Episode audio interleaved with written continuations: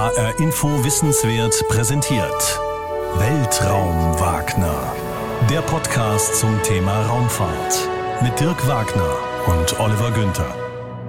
Hallo, mein Name ist Dirk Wagner. Und ich bin Oliver Günther. Und heute geht's bei uns um das Thema Und ewig lockt der rote Planet. Was wollen wir auf dem Mars? Die Antwort ist eigentlich ziemlich schnell und auch unspektakulär zu geben. Wir wollen ihn erforschen. Also ich zumindest, das wäre so meine Motivation. Ich weiß nicht, wie deine aussieht, Olli. Wir wollen dahin. Ja gut, aber wozu? Also, naja, also. Ich meine, du sagst ja auch nicht, warum fährst du in den Supermarkt? Ja, Ja. weil ich dahin will. Ja, ich finde aber grundsätzlich schon allein das Hinwollen. Und das ist ja schon ein sehr, sehr ambitionierter Plan. Und ähm, auch da steckt ja auch jede Menge Forschung drin. Ja. Ja. Also in dem Fall, im Fall Mars würde ich schon sagen, das Hinwollen und letztendlich dann auch vielleicht irgendwann mal das Hinkönnen, wäre schon irgendwie ziemlich geil. Und das aus deinem Munde, das erfreut und überrascht mich zugleich. Technisch hast du auch recht, denn zum Mars zu fliegen ist nochmal eine ganz andere technische Aufgabe und natürlich auch wissenschaftlich nochmal ein ganz anderer Sprung als unseren direkten Nachbarn im All, den Mond zu erforschen, wo ja schon Menschen waren und in den nächsten Jahren auch wieder Menschen landen sollen. Aber der Mars, wo so die erste astronautische Mission vielleicht so um die 2030er Jahre rum stattfindet, das ist schon nochmal eine ganz andere Hausnummer wegen der Entfernungen. Und überhaupt, das werden wir in dieser Folge thematisieren. Grund ist natürlich, dass gerade jetzt, wo wir miteinander reden, eine ganze Armada von Raumsonden unterwegs ist zum Mars. Insgesamt drei verschiedene Sonden aus drei verschiedenen Ländern. Es wären eigentlich vier gewesen. Die europäische Mission musste aber leider verschoben werden um zwei Jahre auf 2022. Dann öffnet sich das nächste Startfenster. Wir werden über diese Mission reden, über die Frage, wie kommen wir eigentlich zum Mars? Da haben wir ein Interview mit Michael Kahn vorbereitet vom European Space Operations Center in Darmstadt. Und dann wollen wir uns genauer anschauen, wie halten wir Menschen am Leben und bei Laune auf so einem langen Flug, der ja mindestens ein halbes Jahr dauern wird, wenn es schnell geht. Und was müssen wir tun, um diese Menschen auch vor der Strahlung da draußen im Weltraum zu schützen? Und was ist das überhaupt für eine Strahlung, die uns da gefährden kann? Eine spannende Folge, auch dazu haben wir einen Interviewpartner vom Deutschen Zentrum für Luft- und Raumfahrt. Ich finde das aufregend. Ich finde Flüge zum Mars, also Flüge von Menschen zum Mars, das ist etwas, das wir wahrscheinlich noch erleben werden. Ja, das ist eine ganz interessante Frage, weil ich habe in der Vorbereitung da ganz verschiedene Einschätzungen gehört, zum Beispiel von Ulrich Walter, ja, wollte ich dich auch gleich mal fragen. Ulrich Walter, Ex-Astronaut, jetzt Professor für Raumfahrt in München, der sagt, aha, vielleicht schon 2033 möglich, ja, also so in der Hausnummer. Während Johann Dietrich Wörner, der amtierende ESA-Chef, sagt, ah, eher 2048. Und ich würde dich mal schon fragen wollen, eher Team Walter oder Team Wörner? Und die salomonische Antwort kann nur lauten, irgendwas dazwischen. also zwar. Ja, aber das geht ja nicht so einfach. Also das geht natürlich, ja, ich muss mich jetzt irgendwie festlegen, ich weiß, du willst das. Also ich finde, was Jan Wörner sagt, ja, das ist wahrscheinlich die pessimistischste Einschätzung, die ja manchmal auch die realistischste ist, weil es einfach technisch eine gewaltige Aufgabe ist, die Raumschiffe zu entwickeln und die Technologien und das Geld zur Verfügung zu stellen, um so eine astronautische Marsmission zum Erfolg zu bringen. Also du willst ja auch nicht Leute losschicken, äh, also einige wollen das vielleicht, dass sie nie wieder zurückkommen, kommt drauf an, wen wir da in die Kapsel setzen, sondern das Ziel ist ja schon, dass du den Leuten, die da losfliegen, sagst, ihr kommt mit ziemlich hoher Wahrscheinlichkeit wieder zurück. Sonst würden du und ich wahrscheinlich da nicht einsteigen. Es gab ja mal so dieses Projekt Mars One, also die Idee, wir schicken Leute zum Mars ohne Rückflugticket. Klammer auf, man spart sich dann nämlich die Technik für die Landung auf dem Mars und die Rückkehr, Klammer zu. Das ist inzwischen pleite, das Projekt. Das war auch ziemlich wild, wie ich finde, und technisch sehr fragwürdig und auch ethisch fragwürdig. Die Idee war eben, so schnell wie möglich Menschen zum Mars zu bringen und auf die Entwicklung der Rückflugtechnik zu verzichten. Ich glaube allerdings, dass die auf dem Mars ziemlich schnell gestorben wären, denn ein Lebenserhaltungssystem zu entwickeln, das dich auf unabsehbare Zeit auf dem Mars am Leben erhält. Also da gehört schon mehr dazu, als das mal eben auf Papier festzuhalten. Aber Du hast mich ja gefragt, also ich glaube, es wird in den 2030er Jahren stattfinden. 2033, ja, das ist sportlich. Wenn wir uns mal überlegen, dass die erste Rückkehr von Menschen zum Mond vielleicht 2024 stattfindet. Auch da habe ich schon wieder meine Zweifel, denn jetzt kommt eine neue Regierung in den USA an die Reihe. Da gibt's immer häufig zumindest auch Änderungen in der Raumfahrt. Muss nicht so sein, aber dieses Ziel 2024 wurde ja von der Donald Trump-Administration vorgegeben. Und es ist schon klar geworden, dass das sehr, sehr eng wird. Also sowohl vom finanziellen her als auch von den technischen Entwicklungen. Ich sage also, irgendwann in den 2030er Jahren fliegen Menschen zum Mars. Die Zahlen kommen ja nicht von ungefähr, gell? mit den 2033 war es, glaube ich, und 2048 bei Werner, weil es gibt ja diese Theorie, für eine bemannte Mission zum Mars gibt es eigentlich nur alle 15 Jahre so ein Zeitfenster, weil dann halt die Konstellation Erde-Mars so ist, dass du eine einigermaßen realistische Chance hast, Leute da auch hinzukriegen. Ja, ähm, so würde ich es nicht unterschreiben. Das stimmt zwar, dass es in so einem großen Zeitabstand sehr günstige Bedingungen gibt, wo du mit relativ wenig Antriebsenergie zum Mars kommst, weil dann Erde und Mars bewegen sich ja auf unterschiedlichen Bahnen. Die Erde als dritter Planet im Sonnensystem, der Mars eine Bahn weiter außen. Das heißt, die Erde ist immer schneller um die Sonne rum als der Mars. Die beiden Planeten begegnen sich also nur zu bestimmten Zeitpunkten und dann kannst du eh nicht hinfliegen, denn du musst in so einer langsamen Übergangsbahn zum Mars fliegen, in einer sogenannten Hohmann-Transferbahn. Das ist so die Idealvorstellung. Hören wir nachher auch noch mehr zu, wie genau das funktioniert. Aber du kannst natürlich trotzdem zwischendurch auch zum Mars fliegen, etwa alle zwei Jahre. Deshalb wurde zum Beispiel die europäische Mars-Mission ExoMars 2020, dieser Rover, auf 2022 verschoben und nicht auf 2035. Diese großen Abstände, das ist das, was du meinst, die geben dir die Gelegenheit, mit einer möglichst kleinen Trägerrakete möglichst viel Nutzlast zum Mars zu schießen. Es geht aber auch zwischendrin. Also du hast alle zwei Jahre die Möglichkeit. Es gibt nur sehr günstige Startfenster und es gibt eher ungünstigere, was jetzt so die Masse angeht, die du mit einer gegebenen Trägerrakete transportieren kannst. Aber wo du schon hier bei Prognosen bist, eine Sache ist ja echt interessant.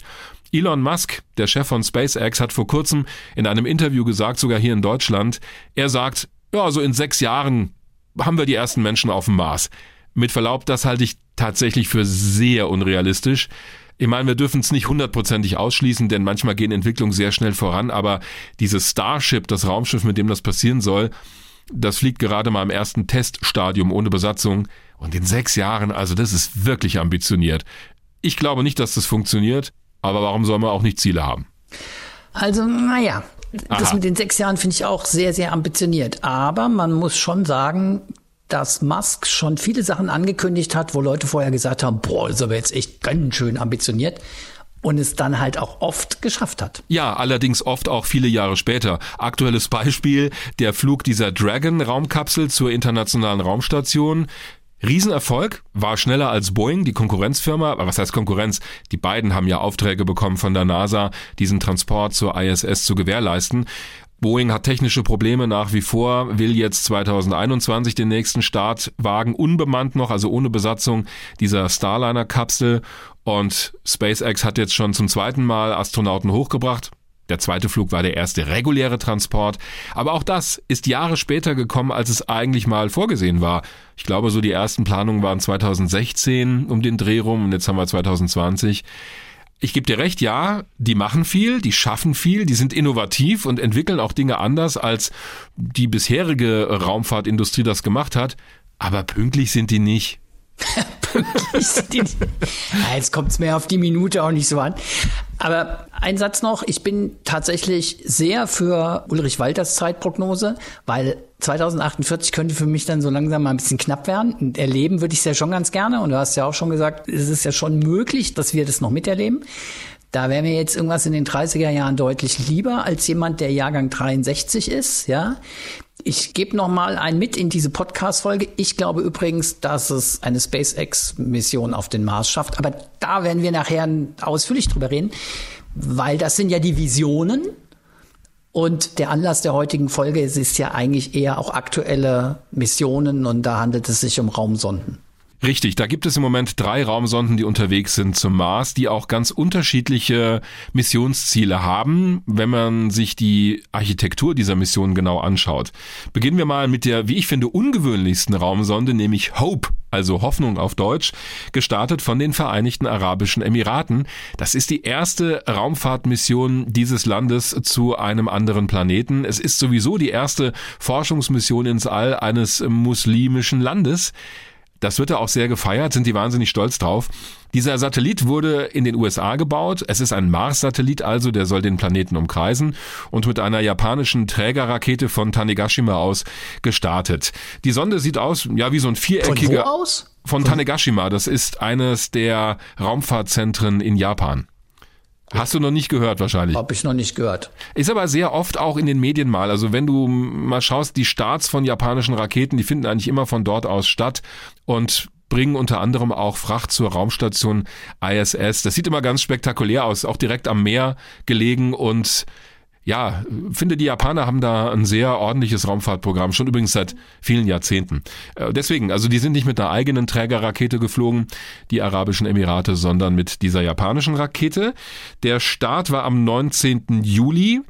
Die Sonde wiegt ungefähr 1400 Kilogramm, erinnert vom Aussehen her eigentlich an einen Nachrichtensatelliten, an einen Fernsehsatelliten, also so ein viereckiger Hauptkörper mit Solarzellen, dreimal acht Meter groß über die Solarzellenausleger gemessen, soll im Februar des nächsten Jahres ankommen am Mars nach einer Flugstrecke von mehr als 490 Millionen Kilometern. Auch das ist interessant. Die Flugstrecke ist immer länger als die eigentliche Entfernung von Erde und Mars, was einfach daran liegt, dass wir nicht in der geraden Linie hinfliegen, auch dazu später noch mehr mit Michael Kahn, sondern immer so eine ja, langgezogene Ellipsenbahn fliegen müssen. Die Mission soll ein Marsjahr lang dauern, das entspricht etwa zwei Erdjahren und soll den Mars aus seiner Umlaufbahn erforschen, aus einer Höhe, so wird am Ende der Orbit dann sein, zwischen 20.000 und 43.000 Kilometern über dem Mars. Das ist relativ hoch, aber eine ideale Bahn, um Phänomene in der Atmosphäre zu erforschen. Das sind nämlich die Aufgaben dieser Mission. Das Wetter des Mars soll kartiert und vermessen werden, die Klimaprozesse möchte man besser verstehen und es soll erforscht werden, welchen Einfluss das Wetter auf diesen Mechanismus hat, dass der Mars ja ständig einen Teil seiner Atmosphäre in den Weltraum verliert, vor allen Dingen Sauerstoff und Wasserstoff. Die Atmosphäre des Mars ist ja wahnsinnig dünn, ungefähr hundertmal dünner als die irdische, besteht vor allen Dingen aus Kohlendioxid und die Vermutung ist, weil der Mars ja kein Magnetfeld hat wie die Erde, dass der Sonnenwind, also die elektrisch geladenen Teilchen von der Sonne, diese Atmosphäre nach und nach abtragen, dass die so erodiert gleichermaßen. Und es werden natürlich auch Fotos gemacht und das ist mein Lieblingsinstrument bei dieser Mission. Das nennt sich EXI, steht für Emirates Exploration Imager, also die Vereinigte Arabische Emirate Explorationskamera eine 12-Megapixel-Kamera, die uns faszinierende Bilder von der Oberfläche liefern wird. Aber haben wir doch schon Bilder von der Marsoberfläche, oder? Ja, natürlich, aber jede Mission hat ja nochmal einen eigenen Schwerpunkt, also es wird in mehreren Spektralbereichen aufgenommen. Es werden natürlich Bilder auch im sichtbaren Licht entstehen. Und die Marsoberfläche verändert sich ja. Das ist ja eine Besonderheit des Mars. Das ist zwar so ein trockener Wüstenplanet auf den ersten Blick, aber es gibt dynamische Prozesse auf der Oberfläche. Wind formt die Oberfläche, es gibt Jahreszeiten auf dem Mars, es gibt globale Staubstürme, die Polkappen verändern sich je nach Jahreszeit. Also das alles kann man beobachten. Klar, da gibt's auch schon amerikanische Raumsonden, aber ich sag mal, wenn ich da schon eine Raumsonde in den Mars-Orbit schicke, ja, dann packe ich doch bitte schön zuallererst eine Kamera drauf. Das hat natürlich auch etwas damit zu tun, wie bringe ich so eine Mission am besten an die Öffentlichkeit mit faszinierenden Fotos. Ich sage das deshalb auch mit den Fotos, weil diese Mission der Vereinigten Arabischen Emirate ja auch nicht ganz unumstritten ist. Es gibt schon auch Leute, die sagen, na ja, das ist halt ein Prestigeobjekt, das ist für die total wichtig, das ist auch kein Zufall, das nächste Jahr ist zufälligerweise auch der 50. Jahrestag der Staatsgründung der Vereinigten Arabischen Emirate. So ist das. Und das halt da so dieses Moment Prestige und eine große Rolle spielt, ja, und dass man sich eigentlich unter wissenschaftlichen Gesichtspunkten da relativ wenig verspricht. Das Argument ist vor allen Dingen die Erforschung der Marsatmosphäre. Naja, das hätten halt andere auch schon gemacht. Von daher ist so ein bisschen die Prognose, man wird da nicht viel Neues erfahren, sondern es ist tatsächlich eigentlich eher ein politisches Projekt. Das ist es zum Teil auf jeden Fall. Ich habe auch rund um den Start dieser Mission verfolgt, wie das in den Medien auch von dort aus selbst so kommuniziert wurde. Und da wurde auch immer betont, ja, das ist auch so ein Zeichen dafür, dass wir weg wollen von dieser vor allen Dingen auf Erdöl basierenden Wirtschaft. Das wird auch so als Aufbruch in ein neues Technologiezeitalter verkauft. Da ist die Raumfahrt natürlich immer gut als plakatives Projekt, denn dafür musst du schon, auch wenn es nur ein Mars-Satellit ist, viel können technisch und auch was die Steuerung dieser Mission angeht, gewisse Dinge beherrschen, äh, die du jetzt nicht, um wieder auf den Supermarkt zu kommen, mal eben im Regal hast. Also da gehört schon was dazu. Aber natürlich, der Zeitpunkt ist zum einen durchs Startfenster vorgegeben. Es passt halt ganz gut. Nächstes Jahr 50 Jahre Jubiläum. Außerdem findet nächstes Jahr der IAC, der Internationale Astronautische Kongress, auch dort statt. Das ist also einer der größten Weltraumkongresse überhaupt weltweit. Und da passt natürlich gut zu sagen, hey, wir haben da eine eigene Raumsonde in der Mars-Umlaufbahn. Aber ja, können wir jetzt auch drüber streiten bei der nächsten Mission, was China macht. Auch da spielt Nationalstolz, Prestige eine Rolle. Aber ich sage immer lieber so, als wenn, was China ja auch gemacht hat, mal eben ein Satellit in der Umlaufbahn, der nicht mehr funktioniert, mit einer Rakete abgeschossen wird, um zu zeigen, hey Leute, wir können Satelliten abschießen. Also da habe ich mehr mit einem Problem, als wenn jetzt irgendein Land. Nachvollziehbar. Ja, also wenn jetzt irgendein Land sagt, wir fliegen zum Mars und wollen dadurch auch Aufmerksamkeit weltweit. Also gibt schlimmere Dinge, die man machen kann, um weltweit für Aufmerksamkeit zu sorgen.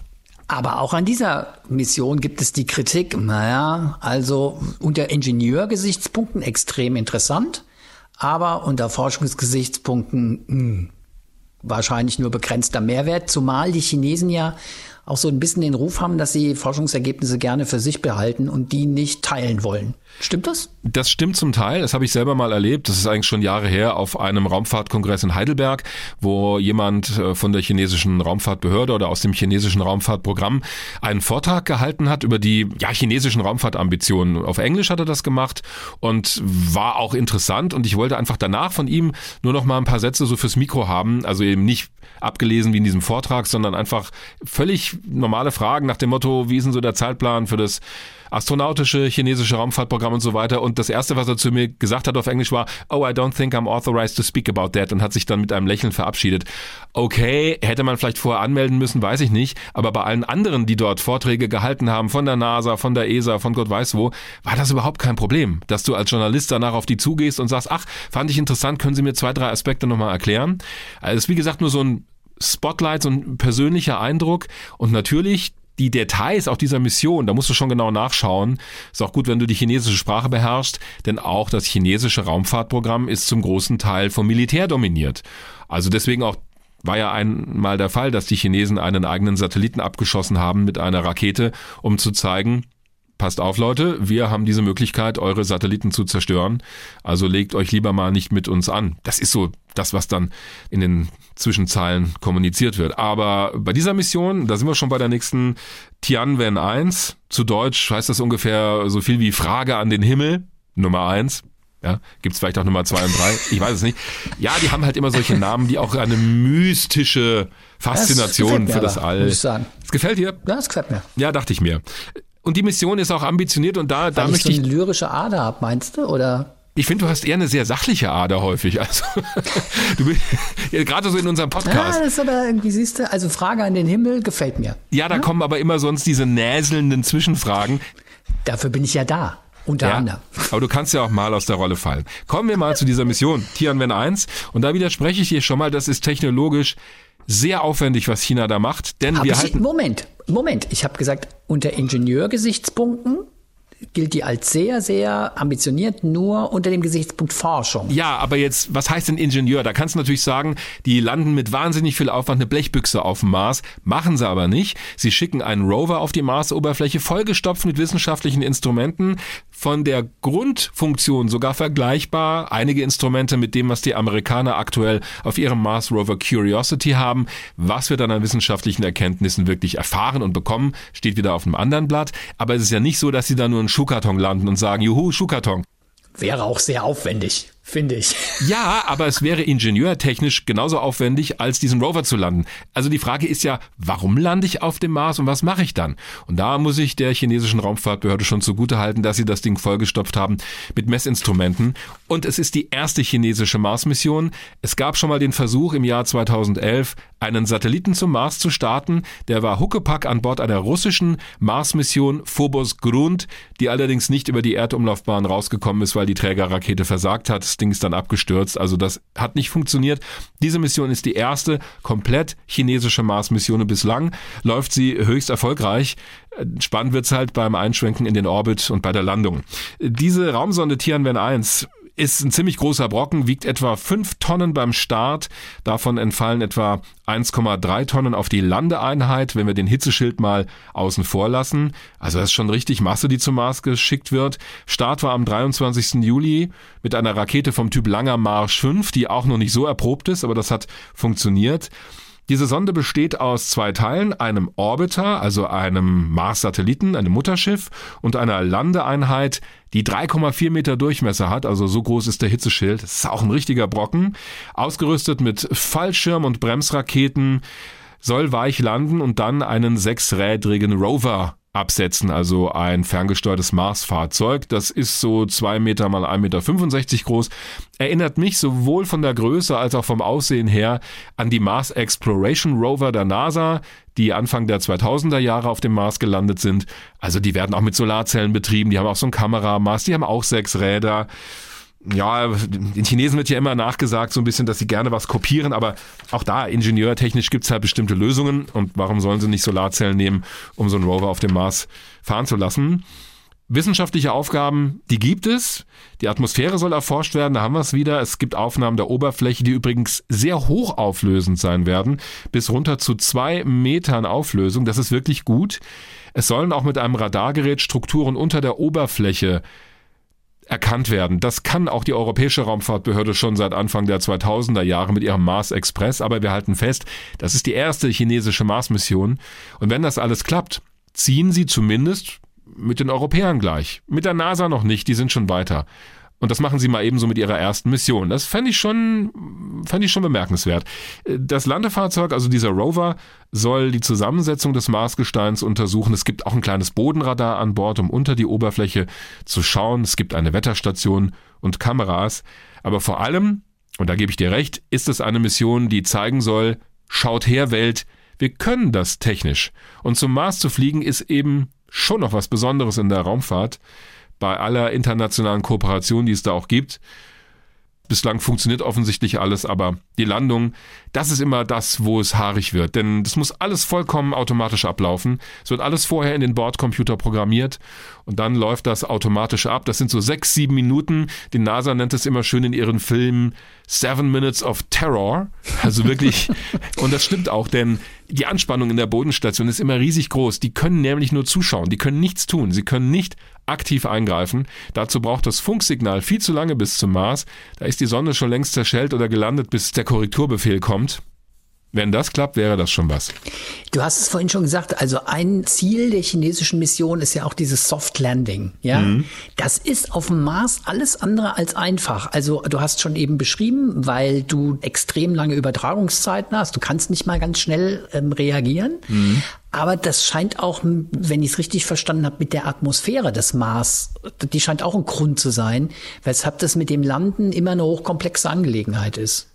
Ja, vergleichen wir das doch mal mit dem Mond, denn gerade eben ist ja eine chinesische Mondmission hoch erfolgreich zu Ende gegangen. Auch das war spektakulär, wie ich finde. China hat es zum ersten Mal geschafft, seit dem Jahr 1976 Bodenproben vom Mond zur Erde zu bringen mit einer Raumsonde. Das letzte Mal war das der ehemaligen Sowjetunion gelungen mit Luna 24. Die haben so 170 Gramm Mondstaub zurück zur Erde gebracht damals mit einer Raumsonde. China hat es jetzt geschafft, deutlich mehr Gestein zu holen, auch aus den tieferen Schichten des Mondes mit einem Bohrgerät. Allerdings auf dem Mond zu landen hat mehrere Vorteile. Zum einen ist der Mond viel näher dran an der Erde. Du könntest theoretisch sogar noch eingreifen, wobei auch das autonom passiert. Da sind Sensoren an Bord, um auch die Oberfläche zu scannen. Auch da hast du eine Verzögerung, wenn du hin und zurück rechnest, von etwa zwei Sekunden. Das dauert also viel zu lange. Aber der Mars hat eine Atmosphäre und diese Atmosphäre ist nicht immer gleich dicht, dass die schwankt, so wie auch die irdische Atmosphäre äh, schwankt in ihren physikalischen Parametern, in gewissen Bandbreiten zumindest. Also das hängt immer von der Temperatur jeweils ab, von der Jahreszeit auf dem Mars, von den lokalen atmosphärischen Bedingungen. Und daran muss sich die Raumsonde anpassen, denn wenn die Atmosphäre ein bisschen dichter ist an der Stelle, dann bremst sie natürlich diese Raumsonde beim Eintritt stärker ab, als wenn es ein bisschen dünner ist. Das heißt, dann öffnet sich vielleicht der Fallschirm schon früher in der Atmosphäre und dann wird es am Fallschirm auch stärker abgebremst. Umgekehrt ist es auch richtig.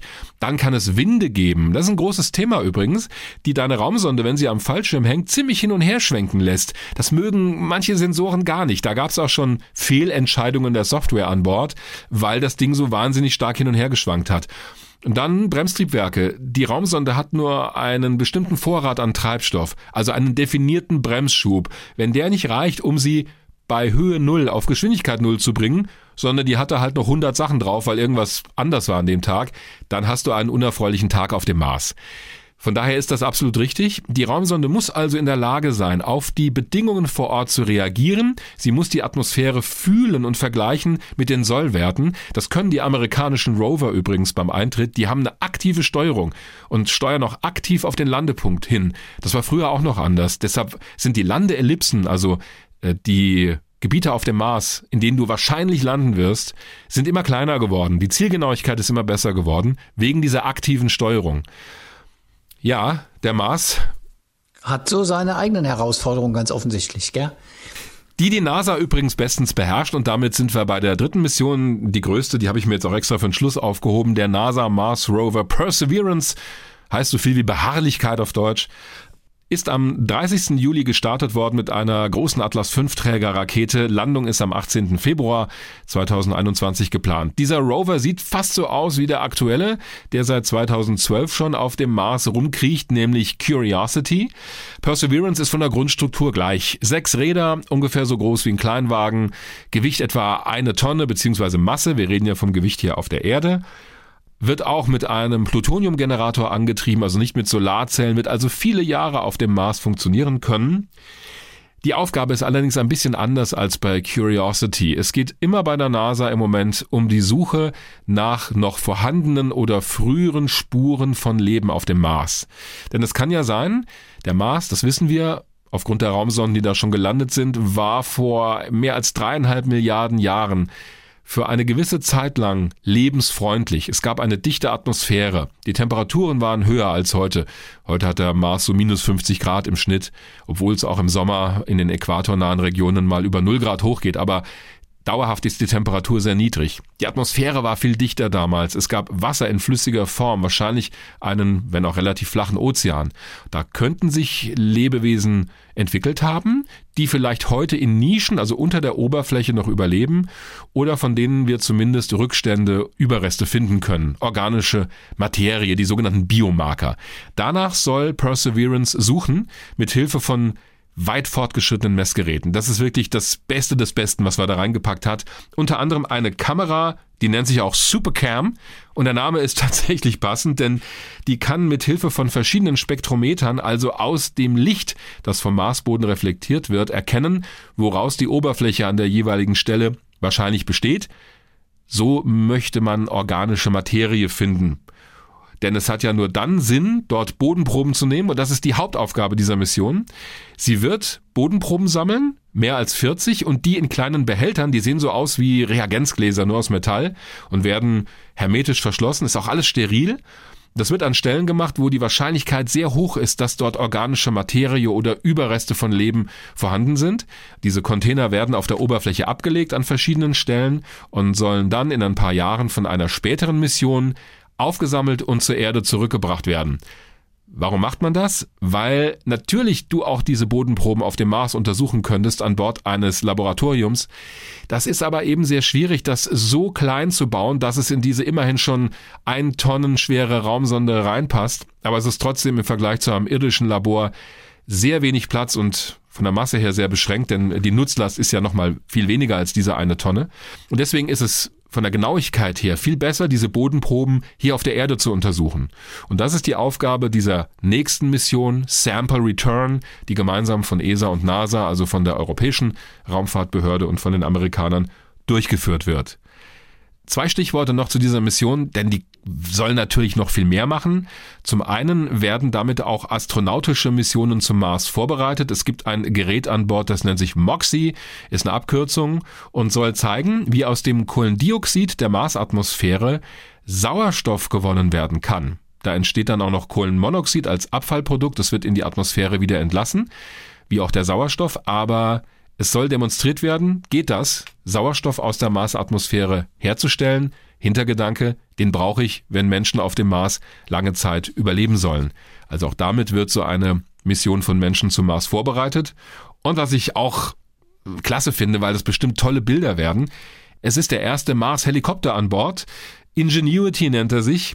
Es ist eher so eine Drohne, also so ein Koaxialhelikopter, ungefähr 1,8 Kilo schwer auf der Erde, hat zwei große Rotoren, die gegenläufig rotieren. Da spart man sich halt den Heckrotor mit. Also was gibt's ja auch ferngesteuert für Kinder hier auf der Erde. Weißt du, diese Flyballs, diese kleinen Dinger, die haben auch äh, gegenläufig rotierende Rotoren und damit stabilisieren sie sich.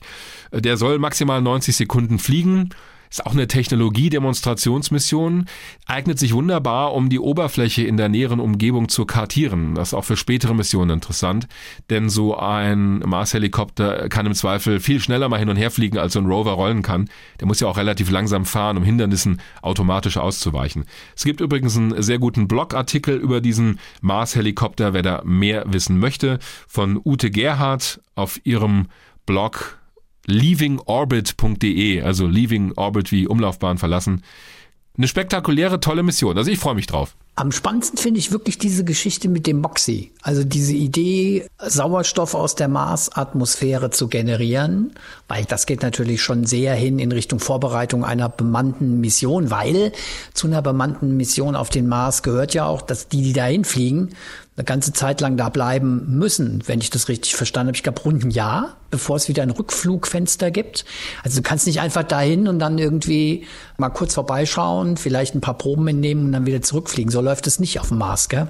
Nein, das ist genau der Punkt. Also es gibt verschiedene Flugbahnen zum Mars und die Entscheidung, die du treffen musst, ist eigentlich folgende. Bleibe ich so zwei Wochen und fliege gleich wieder zurück, dann kann ich eine Abkürzung nehmen und bin relativ schnell wieder bei der Erde. Oder bleibe ich, und das wäre ja sinnvoll, etwa ein Marsjahr, das sind ungefähr zwei Erdjahre auf dem Mars. Es ist nicht ganz so, aber über den Daumen wird es sein.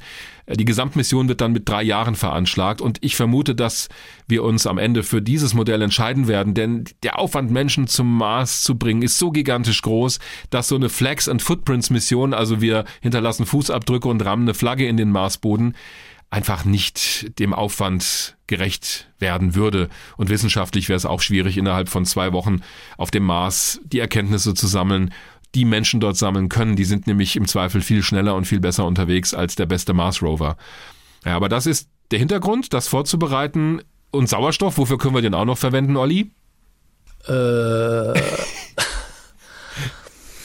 Richtig? Wirst du mir sicher gleich sagen. Als äh, Verbrennungsträger, als Sauerstoffträger so, ne, für einen Raketenstart auf dem Mars. Auch das ist ja eine Idee. Denn warum verwendet Elon Musk für dieses Starship, also für dieses Raumschiff, das auch mal zum Mond und zum Mars fliegen soll, warum verwendet der nicht Kerosin, sondern Methan als Treibstoff? Weil Methan kannst du wunderbar auch auf dem Mars herstellen. Es funktioniert ein bisschen anders als jetzt bei Sauerstoff, denn da brauchst du ja noch irgendwo Wasserstoff her, auch um Methan herzustellen. Aber das ist ein Treibstoff, den du wunderbar vor Ort herstellen kannst. Und die Nutzung von Ressourcen vor Ort auf dem Mars wird ein Riesenthema werden. Dann muss ich nämlich nicht alles von der Erde mitschleppen.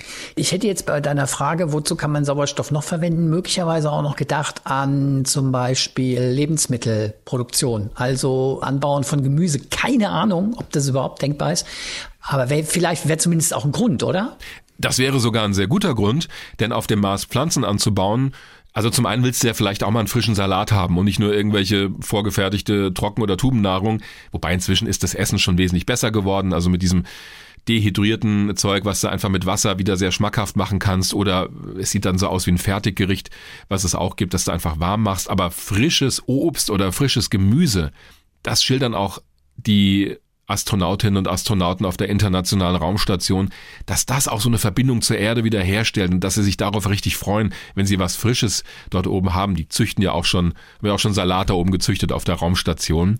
Das wird auf dem Mars mit Sicherheit passieren und klar, mit Kohlendioxid in der Marsatmosphäre ist eigentlich ideal, weil die Pflanzen wandeln ja Kohlendioxid um.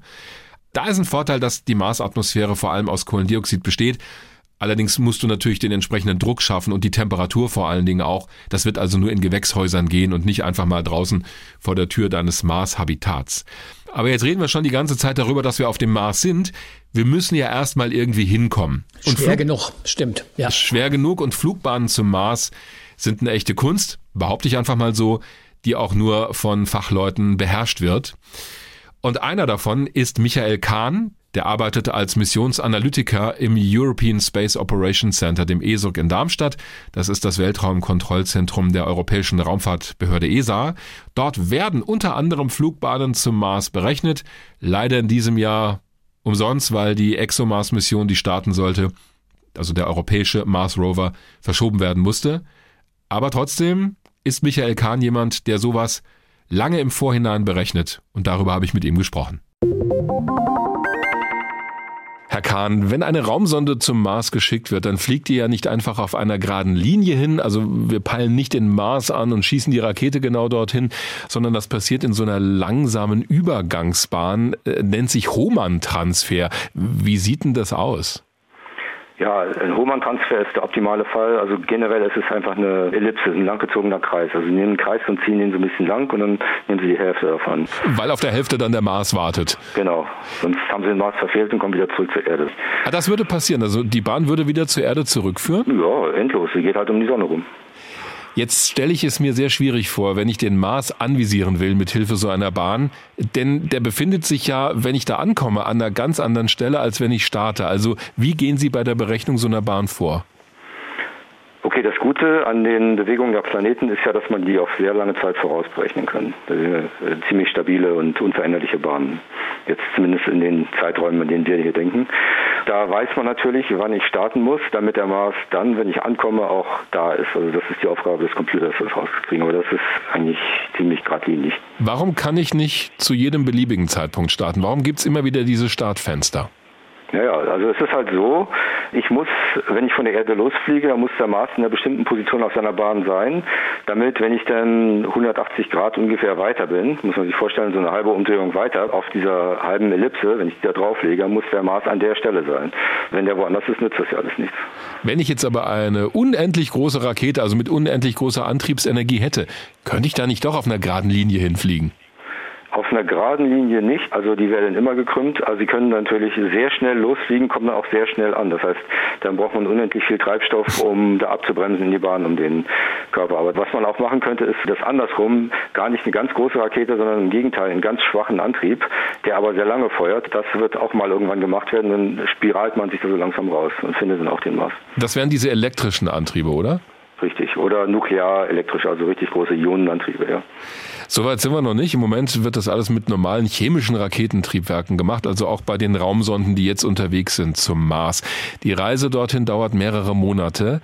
Wie oft muss denn so eine Bahn dann noch korrigiert werden?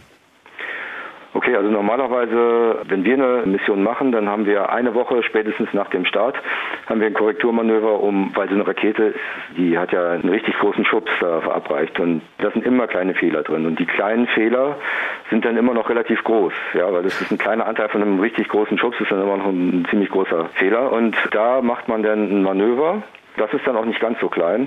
Und dann wird die Bahn immer weiter bestimmt. Die Raumsonde wird beobachtet. Man vermisst die Bahn, man berechnet, wie die Bahn ist, berechnet voraus, wo sie ankommen würde. Und normalerweise hat man dann noch bei der Ankunft, fängt man so drei Monate vorher an, immer genauer zu rechnen. Denn diese ganzen Bodenstationen, das kostet alles Geld. Dann hat man also mehr Bodenstationen da in der Zeit nur noch. Und dann macht man maximal noch drei kleine Korrekturmanöver. Also wenn die dann groß sind, dann hat man richtig was falsch gemacht. Also die, die müssten dann klein sein und konsekutiv kleiner werden. Das dritte ist eigentlich nur noch so ein, ein kleines Korrekturmanöver, Manöverchen, dann das letzte noch. Also insgesamt vier. Vier Manöver auf so einer äh, langen Reise über hunderte Millionen Kilometer, also die Flugbahn ist ja immer länger als die eigentliche Entfernung von der Erde zum Mars. Das ist aber doch ganz schön wenig. Also da ist die Genauigkeit beim Einschuss doch offenbar sehr hoch schon. Naja, also die Genauigkeit beim Einschuss, okay, wir, wir haben ja das Korrekturmanöver und das wäre auch nötig, sonst, sonst wird es nicht gehen. Mhm. Und danach ist die dann ziemlich gut, ja. Ah, darauf kommt es also an. Jetzt äh, sagen wir immer Korrekturmanöver und Sie steuern diese Raumsonde, aber je weiter die von der Erde weg ist, desto länger braucht ja ein Funksignal dorthin. Wie wird so ein Manöver eigentlich gesteuert? Ja gut, also man sitzt dann hier vom Joystick und drückt auf den Feuerknopf und dann passiert Das ist alles wie wenn man seinen Videorekorder programmiert. Dann sagt man also wirklich, na wie, oh, Videorekorder kennt ja heute keiner mehr. Also, Stimmt, das ist eigentlich, gut, ich weiß, vielleicht haben Sie ja noch einen, ich weiß es ja, nicht. Ja, also wenn man irgend sowas programmiert, zum Beispiel so ein Handy kann man ja programmieren, dass es einen dann am nächsten Morgen aufweckt. Genauso. Hm. Die Raumsonde hat ja einen Computer und in dem Computer ist, ist praktisch ein Arbeitsspeicher und so ein Kommandostapel, der wird dann abgearbeitet. Dann sagt man also um die und die Zeit drehst du dich bitte genau in die und die Richtung und dann machst du das und das Ventil auf und das Triebwerk feuerst du bitte genau 23,7 Sekunden lang und dann drehst du dich wieder zurück und fängst wieder an zur Erde zu senden und dann werden wir überprüfen, was dann passiert ist, also wie genau das abgelaufen ist. Im Prinzip ist es alles lange vorausberechnet und eine Serie von Kommandos, die hochgeschickt werden. Jetzt kann es ja auch einem Michael Kahn wahrscheinlich passieren, dass der sich mal vertippt oder irgendein falsches Kommando in so eine Sequenz einspeist. Wie verhindern Sie, dass das dann rauf zur Raumsonde geschickt wird und vielleicht die Mission scheitern lässt? Also ich bin ja zum Glück nicht in der Operation, ich bin nur in der Missionsanalyse und das ist Jahre vorher, da wird man schon rauskriegen, wenn da was falsch ist. Aber alle Kommandos, die wir hochschicken, werden nochmal unabhängig überprüft, sogar mit getrennter Software meistens, also komplett getrennt überprüft. Und manchmal, also wenn wir es richtig gut haben, bei einer großen Mission haben wir noch einen, einen Hardware-Simulator. Das heißt, wir haben noch ein Stück Hardware, so ein Zwilling von der Raumsonde haben wir unten stehen. Der ist praktisch verbunden. Man kann also alle Kommandos auch zu dem Ding hinschicken. Und dann kann man genau sehen, also Moment, geht jetzt das richtige Triebwerk an, das ist vielleicht äh, versehentlich, dass auf der anderen Seite das jetzt zünden würde. Es gab ja allerdings Missionen von der NASA, die aufgrund von Softwareproblemen oder Rechenfehlern gescheitert sind. Es hat mal Probleme gegeben. Es wird auch immer wieder berichtet, wie das angeblich passiert sein soll. Mhm. Ich weiß jetzt genau, wie es passiert ist und das ist alles ein ganzes Stück komplizierter. Aber das waren typischerweise auch Missionen, gerade wo sowas passiert ist, wo man versucht hat, Geld zu sparen. Also man, da hat man eben gesagt, ja, nee, das, das wird schon gehen und jetzt überprüfen wir das mal alles nicht so genau, weil das kostet ja alles Geld und da muss da noch einer sitzen und noch ein Computer und so. Das lassen wir alles und das wird schon klappen. Und das sollte man eben nie tun. Das bedauert man am Ende. Aber ich glaube, das ist auch ganz wichtig, um das klar zu machen. Es ist also nicht einfach in so einem Fall, wenn was schief geht, dass da halt irgendjemand eine falsche Taste gedrückt hat es ist immer so, dass da drei, vier Sachen schiefgelaufen sind und irgendwann hat man auch noch Pech gehabt. Bei denen war es so, die wussten, was das schief ist. Also die, es gab eine Sonde, die praktisch auf den Mars zu tief angekommen ist, hat schon die Atmosphäre geschnitten, ist dabei verbrannt wahrscheinlich aufgrund eines Navigationsfehlers. Und dieser Fehler war, weil man bei den Bodenstationen sparen wollte und neben weniger Bodenstationen verwendet hat, um die Baumsonde zu verfolgen, um die zu tracken, sagt man. Da hat man das eben nicht gemerkt. Wenn alles gut gegangen ist und die Raumsonde, die ESA hat ja auch mehrere Mars-Orbiter, also Satelliten, die um den Mars kreisen, wenn die also angekommen ist und ihre Mission startet, sind Sie dann als Missionsanalytiker eigentlich raus oder berechnen Sie dann immer noch verschiedene Manöver? Also ich bin normalerweise raus, aber zum Beispiel jetzt bei der letzten Mars-Mission, ExoMars, da war ich dann immer noch beteiligt. ExoMars, das war der große Orbiter, der ist dann ein paar tausend Mal in die Atmosphäre eingetaucht und hat dann immer seine Bahn sukzessive äh, verringert und da war ich noch beteiligt. Also das ist diese sogenannte Aero-Braking-Manöver, nicht wahr? Wo dann versucht wird, genau. Treibstoff zu spannen, indem man in die Marsatmosphäre reinfliegt? Ja, indem man äh, an der Atmosphäre kratzt. Also die nimmt ja dann äh, sehr stark zu, je höher man ist. Und da muss man aber eben auch tunlichst aufpassen, dass man nicht zu tief reingeht. Ne? Ja, sonst wäre das Raumfahrzeug wahrscheinlich hin. Ja, das ist verloren, ja. Oder es bricht irgendwas ab, was man noch braucht. Also normalerweise ist es schon so, dass die Beteiligung der Missionsanalyse an der Stelle schon runtergefahren ist. Also wir kümmern uns dann schon um die nächste Mission. Startfenster sind ein großes Thema, haben wir vorhin schon kurz erwähnt. Jetzt musste die aktuelle ESA-Mission ExoMars 2020 um zwei Jahre verschoben werden, 2022, wegen verschiedener technischer Probleme, unter anderem mit dem Fallschirmsystem. Heißt das für Sie als Missionsanalytiker, Sie müssen auch das komplette Paket an Bahnberechnungen nochmal neu machen, wenn das um zwei Jahre verzögert wird? Ja, das heißt alles komplett neu. Also der Mars ist ja auf einer exzentrischen Bahn und Das heißt, wir kommen an einer ganz anderen Stelle der Bahn an und die Bahn ist auch anders. Vorher wären wir angekommen im Frühjahr, jetzt kommen wir Ende des Mars-Frühlings an und zwei Jahre später. Die Mars-Umlaufbahn ist etwas weniger als zwei Jahre. Das heißt, die, die sind da an einer ganz anderen Stelle und dann sind auch noch andere Probleme, wie zum Beispiel, dass der Mars manchmal von der Erde aus gesehen hinter der Sonne verschwindet. Dann kann man nicht kommunizieren mit dem. Das ist also ganz schwierig, wenn da gerade eine kritische Sache ansteht. All diese Sachen müssen nochmal neu gerechnet. Es muss komplett alles nochmal neu ausgerechnet werden. Wie die Rakete starten soll, das ist dann anders. Also was die für, in welche Richtung und welche Geschwindigkeit die erreichen, das ist alles anders. Alles komplett anders. Jetzt mag uns der eine oder die andere zuhören und denken, naja gut, die arbeiten da mit Computern, mit Software. Das wird alles berechnet. Da drücken die vielleicht irgendwelche Knöpfe und haben ihre Standards. Was ist denn aus Ihrer Sicht die Herausforderung an Ihrem Job, was Sie auch daran reizt, solche Flugbahnen zu berechnen? Es ist immer so, die ersten 95 Prozent Genauigkeit, ja, also ziemlich genau, kriege ich schon hin in einer halben Stunde. Ja, oh. Da weiß ich schon ziemlich genau, wann ich starten muss und wie schnell ich ankomme, wie schnell ich abfliegen muss. Aber das ist eben nicht genug. Hm. Wenn ich jetzt äh, in die Atmosphäre eintrete, das muss ich eben genauer rechnen. So, dann muss ich alles nochmal rechnen. Da muss ich für jeden Tag im Startfenster nochmal rechnen. Da muss ich sehen, ob vielleicht beim Start, habe ich da irgendwas vergessen. Zum Beispiel um die Erde kreist ja nochmal der Mond kann es sein, dass an irgendwelchen Tagen im Jahr, dass er dem Mond zu nahe kommen würde. So, und da muss ich mir anschauen, wie ist denn die Verbindung? Also der darf nur in bestimmte Richtungen zeigen, sonst wird es an einer Stelle zu warm auf der Raumsonde. Guckt der vielleicht, wenn er mit der Erde kommuniziert, wird es da auf der anderen Seite der Raumsonde zu warm. Wenn ich dann ankomme am Mars, dann muss ich mir anschauen, wie ist denn das jetzt, wenn ich da eintrete? Kann ich das von der Erde aus noch beobachten? Also wir wollen ja mit Teleskopen von der Erde aus, Radioteleskopen, wollen wir sehen, ob wir das Signal von der Eintrittssonde empfangen können. Dazu müssen wir das sehen können. Wenn es vom Mars verborgen ist, dann hm. können wir das nicht sehen. Dann müssen wir sehen, landet der, wenn er landet, möchte er ja auch die Batterien sofort aufladen, weil die sind ja von einem langen Flug vielleicht nicht ganz voll. Die Solargeneratoren werden ausgefahren. Kriegt er denn noch genug Sonne oder ist es spät am Marstag? Das sind alles solche Sachen, das darf man alles nicht vergessen, ja. Und weil es immer so schöne Vergleiche gibt, nach dem Motto, das ist wie wenn Sie einen Golfball von Darmstadt nach Hamburg schlagen und der trifft dort genau das Loch. Welche Genauigkeit erreichen Sie, wenn Sie am Mars ankommen? Okay, also die Sache mit dem Golfball, das ist natürlich eine super gute Reklame für uns. So ungefähr, Reklame, ich habe es jetzt einfach mal so erfunden, das Beispiel, aber das, nee, das, hört, das man, hört man immer wieder. Ja. stimmt, aber da wird auch was vergessen dabei, nämlich die Tatsache, dass Sie eben diese vier kleinen Manöver haben. Und wenn Sie einen Golfball immer nachkontrollieren, nachregeln könnten und seine Bahn berechnen können und immer sehen, wie weit ist denn jetzt die Windgeschwindigkeit, also wenn Sie das immer alles berechnen könnten, dann würden Sie jedes Mal ein Hole in ein Birdie schaffen. Jedes Mal. und das ist eben der Unterschied. Und ganz so gut sind wir dann doch nicht, aber mit den Manövern kommen wir da wirklich auf wenige Kilometer genau an. Wow, nach so einer langen Reise, also nach hunderte Millionen Kilometern Flug. 600 Millionen Kilometer oder mehr, ja. Michael Kahn vom ESOC in Darmstadt, haben Sie vielen Dank fürs Gespräch. Bitteschön. Soweit das Interview mit Michael Kahn, Missionsanalytiker im ESOC in Darmstadt. Was Michael Kahn ja sehr deutlich beschreibt und sehr schön beschreibt, ist, wie dieses Steuern der Raumsonden so von der Erde aus funktioniert. Ja, also du hast ja auch gesagt, es gibt auch so aktive Steuerungseinheiten bei der NASA zum Beispiel, aber im Prinzip ist das halt alles programmiert und wird dann nochmal korrigiert von der Erde aus.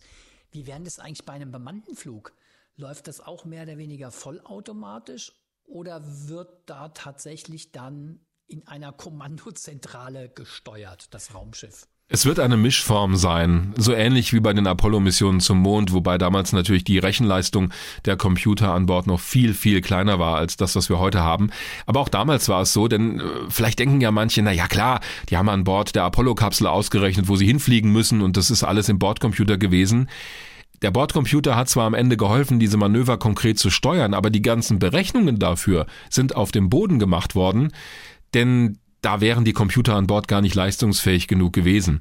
Jetzt sind wir natürlich 50 Jahre, mehr als 50 Jahre nach der ersten Mondlandung. Und da hat sich natürlich viel getan in der Computertechnik. Dennoch wird es auch bei einem Flug zum Mars so sein, dass die grundsätzlichen Berechnungen, also das, was Michael Kahn und seine Kolleginnen und Kollegen für Raumsonden machen, das werden er oder seine Nachfolger dann auch für eine astronautische Mission zum Mars machen. Das alles wird im Bordcomputer vorhanden sein, in Austausch mit dem Boden. Und die Manöver, die an Bord stattfinden, also diese Korrekturmanöver, die werden selbstverständlich von der Crew an Bord durchgeführt. Also da wird keiner ferngesteuert von Houston aus einen Knopf drücken. Aber mit Computerunterstützung und auch die Landung auf dem Mars. Und das ist der große Vorteil. Wenn so ein Raumschiff mal auf dem Mars landen wird, wird es auch die Atmosphäre nutzen, um abzubremsen. Es wird Fallschirme geben und Bremsraketen, wobei es auch Konzepte gibt wie dieses Starship von Elon Musk, das ohne Fallschirme auskommt. Aber es wird irgendeine Form von Abbremsung geben müssen, denn die Atmosphäre alleine bremst dich viel zu wenig. Und das wird dann auch manuell von der Besatzung an Bord mit Sicherheit nachgesteuert werden. Mit Computerunterstützung, klar. Macht's aber so ein bisschen, ich will jetzt nicht, also einfacher, weil wenn du alles, wie das ja Michael Kahn beschrieben hat, von der Erde aus machen musst mit der Zeitverzögerung, er hat ja auch gesagt, du hast ja nur sehr wenig Korrekturmöglichkeiten. Das muss schon auch alles dann irgendwann mal entsprechend gut programmiert sein. Hast du natürlich, wenn du händisch nochmal eingreifst, die Möglichkeit hast einzugreifen, nochmal andere Optionen, oder? Bestes Beispiel dafür war Apollo 11, ja, die berühmte erste Landung von Menschen auf dem Mond. Wenn die nur vom Bordcomputer durchgeführt worden wäre, ohne die Intervention damals von Neil Armstrong und Edwin Buzz Aldrin, dann wäre die Mondfähre möglicherweise in einem Gebiet mit großen Felsbrocken zerschellt. Also wenn das eine ferngesteuerte, automatisch fliegende Raumsonde gewesen wäre, wäre die Mission wahrscheinlich gescheitert, denn Neil Armstrong musste ja kurz vor der Landung auf Handsteuerung gehen weil der Bordcomputer einfach falsch programmiert war. Er war schon richtig programmiert, aber äh, die Umgebungsbedingungen dort sind halt so gewesen, dass da auf einmal Felsbrocken waren, die du auf den Fotos von oben nicht so deutlich gesehen hast. Und deshalb ist er über diesen eigentlichen Landepunkt hinweg geflogen, mit Hilfe der Handsteuerung. Also er hat wirklich den Steuerknüppel genommen und hat das Ding wie so ein Helikopter nach vorne geschwenkt, dass es über dieses Gebiet mit Geröll hinwegfliegt und ist danach die Geschichte ist wirklich bekannt, mit wenigen Sekunden Treibstoffreserve mhm. gelandet. Das kann bei einer Mars-Mission natürlich auch passieren. Denn wer sagt uns denn, dass der Computer das Raumschiff nicht in ein Gebiet steuert, wo ausgerechnet da ein großer Felsbrocken ist? Den könnten wir heute sehen, dank der guten Bilder der Mars-Sonden, aber vielleicht gibt's irgendwelche Variablen, Wind und der Computer reagiert falsch, dass es dich da drauf steuert. Und dann ist es gut, wenn du jemanden an Bord hast, der eingreifen kann. Okay, also sozusagen die Kursberechnung und die Eingriffsmöglichkeiten in den Kurs sind ein Faktor bei so einer bemannten Mars-Mission. Aber es gibt ja noch ganz andere Komponenten, die du berücksichtigen musst, äh, allein aufgrund der Dauer der Reise. Ähm, lass es uns doch mal durchgehen. Aus deiner Sicht, was sind denn so die wichtigen Punkte, die jetzt zum Beispiel eine bemannte Mars-Mission von einer Mondmission unterscheiden? Welche Komponenten kommen dazu, die wesentlich sind als Aufgabe, die gelöst werden müssen? Vor allem hat das was mit zu tun, und das hast du gerade schon erwähnt, das Stichwort, mit der Dauer der Mission. Also zum Mond fliege ich innerhalb von ein paar Tagen. Die gesamten Apollo-Missionen haben um die zwei Wochen gedauert maximal, mit ein paar Tagen Aufenthalt auf dem Mond zum Schluss. Ich kann also immer wieder zur Erde zurückfliegen, wenn irgendwas ist. Ich kann schnell Hilfe schicken von der Erde. Das alles fällt bei einer Mars-Mission schon mal weg.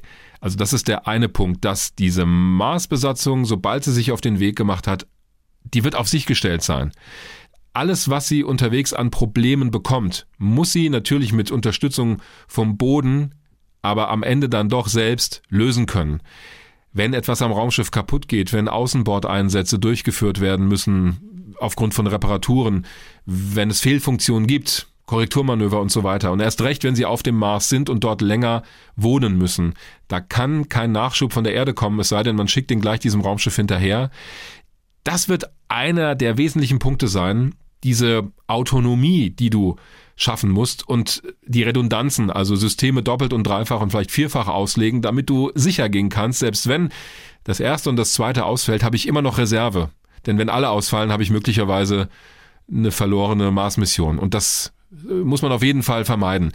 Dann ist der Antrieb ein großes Thema, denn je kürzer ich zum Mars fliege, desto weniger lange halte ich mich in dem ungeschützten Bereich zwischen Mars und Erde auf, also im interplanetaren Raum und bin Strahlungsausbrüchen auf der Sonne zum Beispiel ausgesetzt.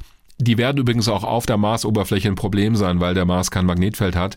Aber dann schaut der Mars auch mal von der Sonne weg. Also der dreht sich ja auch in knapp 24 Stunden, nicht ganz, einmal um sich selbst.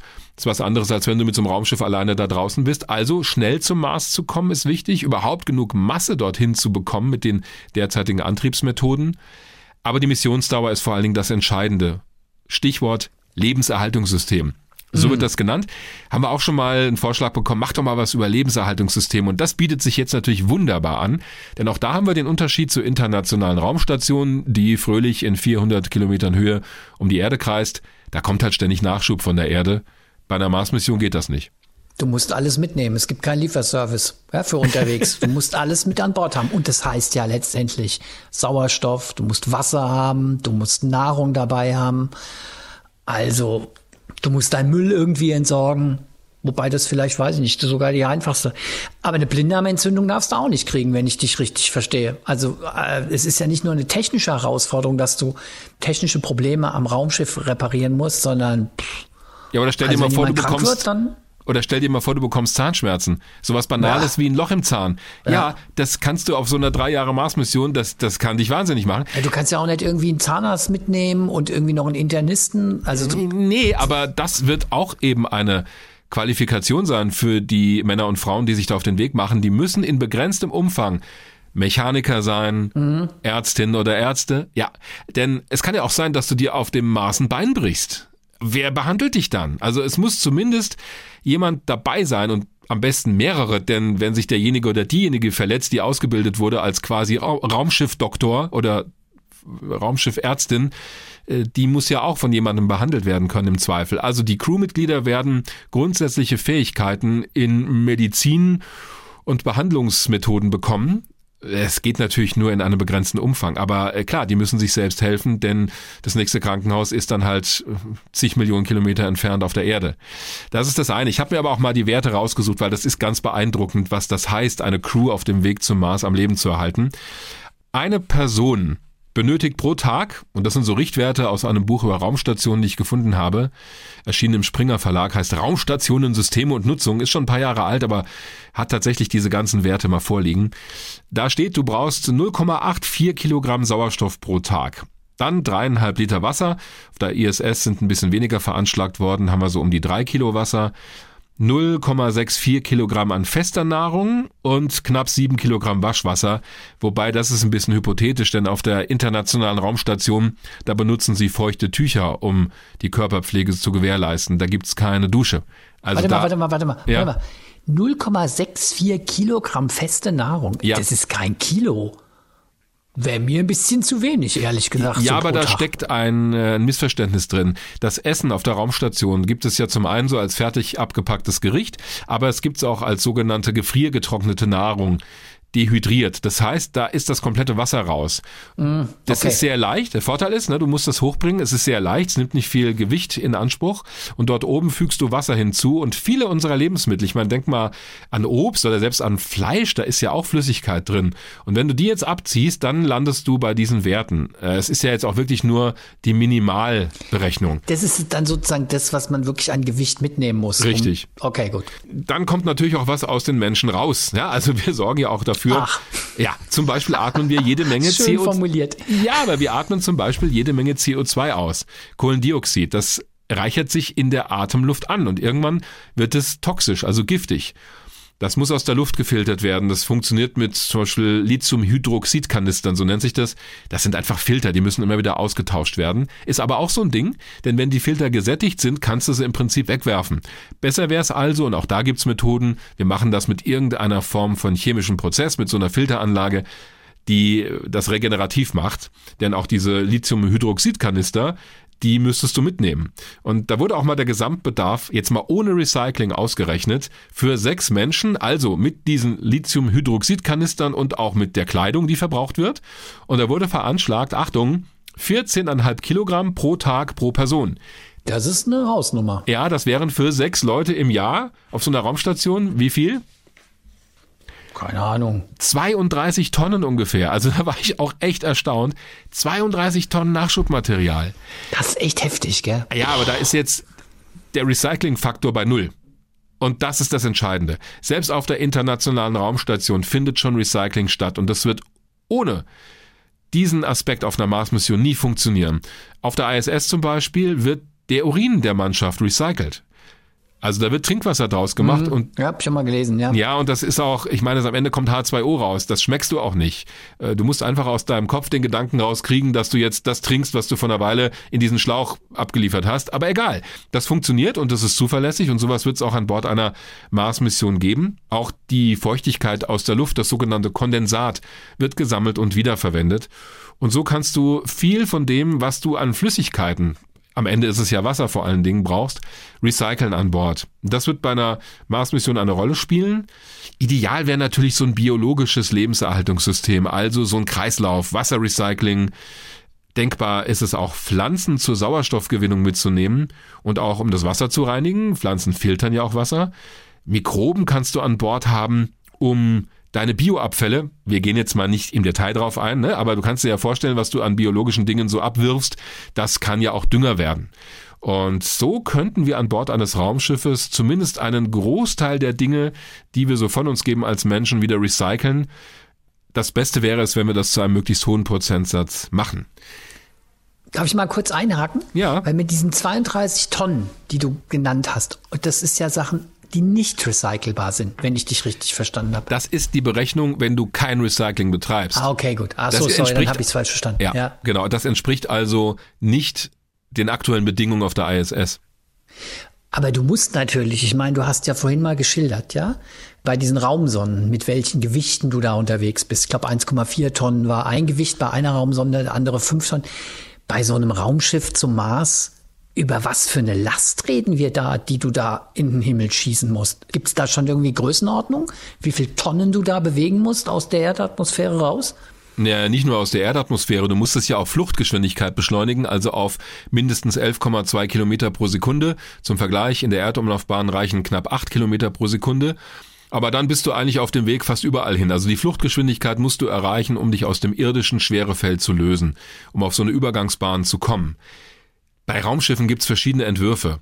Es gab, das wurde immer so schön genannt, in den 90er Jahren diese Battlestar Galactica Entwürfe, also äh, Kampfstern Galactica, äh, auch in den 80er Jahren, riesige Marsraumschiffe, hunderte Tonnen schwer, die wirklich mit allem ausgestattet waren.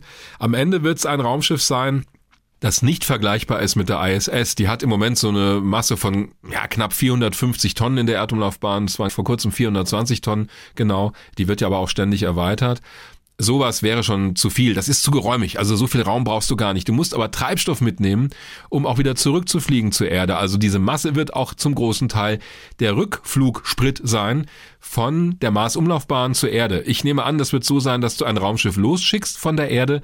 Das wird in eine Marsumlaufbahn gehen. Von dort wird eine Landeeinheit losgeschickt wie bei Apollo. Die startet irgendwann wieder zurück und mit dem Mutterraumschiff fliegt man zurück zur Erde. Dafür brauchst du aber Treibstoff und zumindest den Treibstoff für den Rückflug, wenn er nicht direkt von der Marsoberfläche stattfindet, den musst du ja mitnehmen. Den Treibstoff, mit dem du vom Mars startest, den könntest du vor Ort herstellen.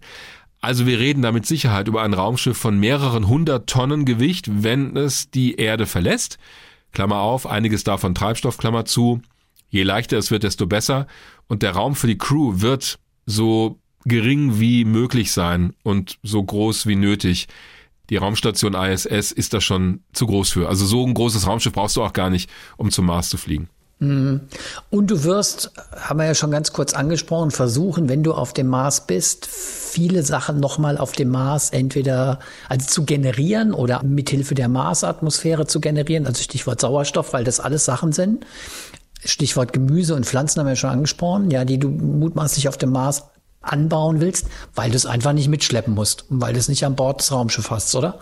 Richtig, das wird auch schon auf der Erde erforscht, wie sowas aussehen könnte. Es gibt ein Projekt des Deutschen Zentrums für Luft- und Raumfahrt, das nennt sich Eden ISS oder Eden ISS.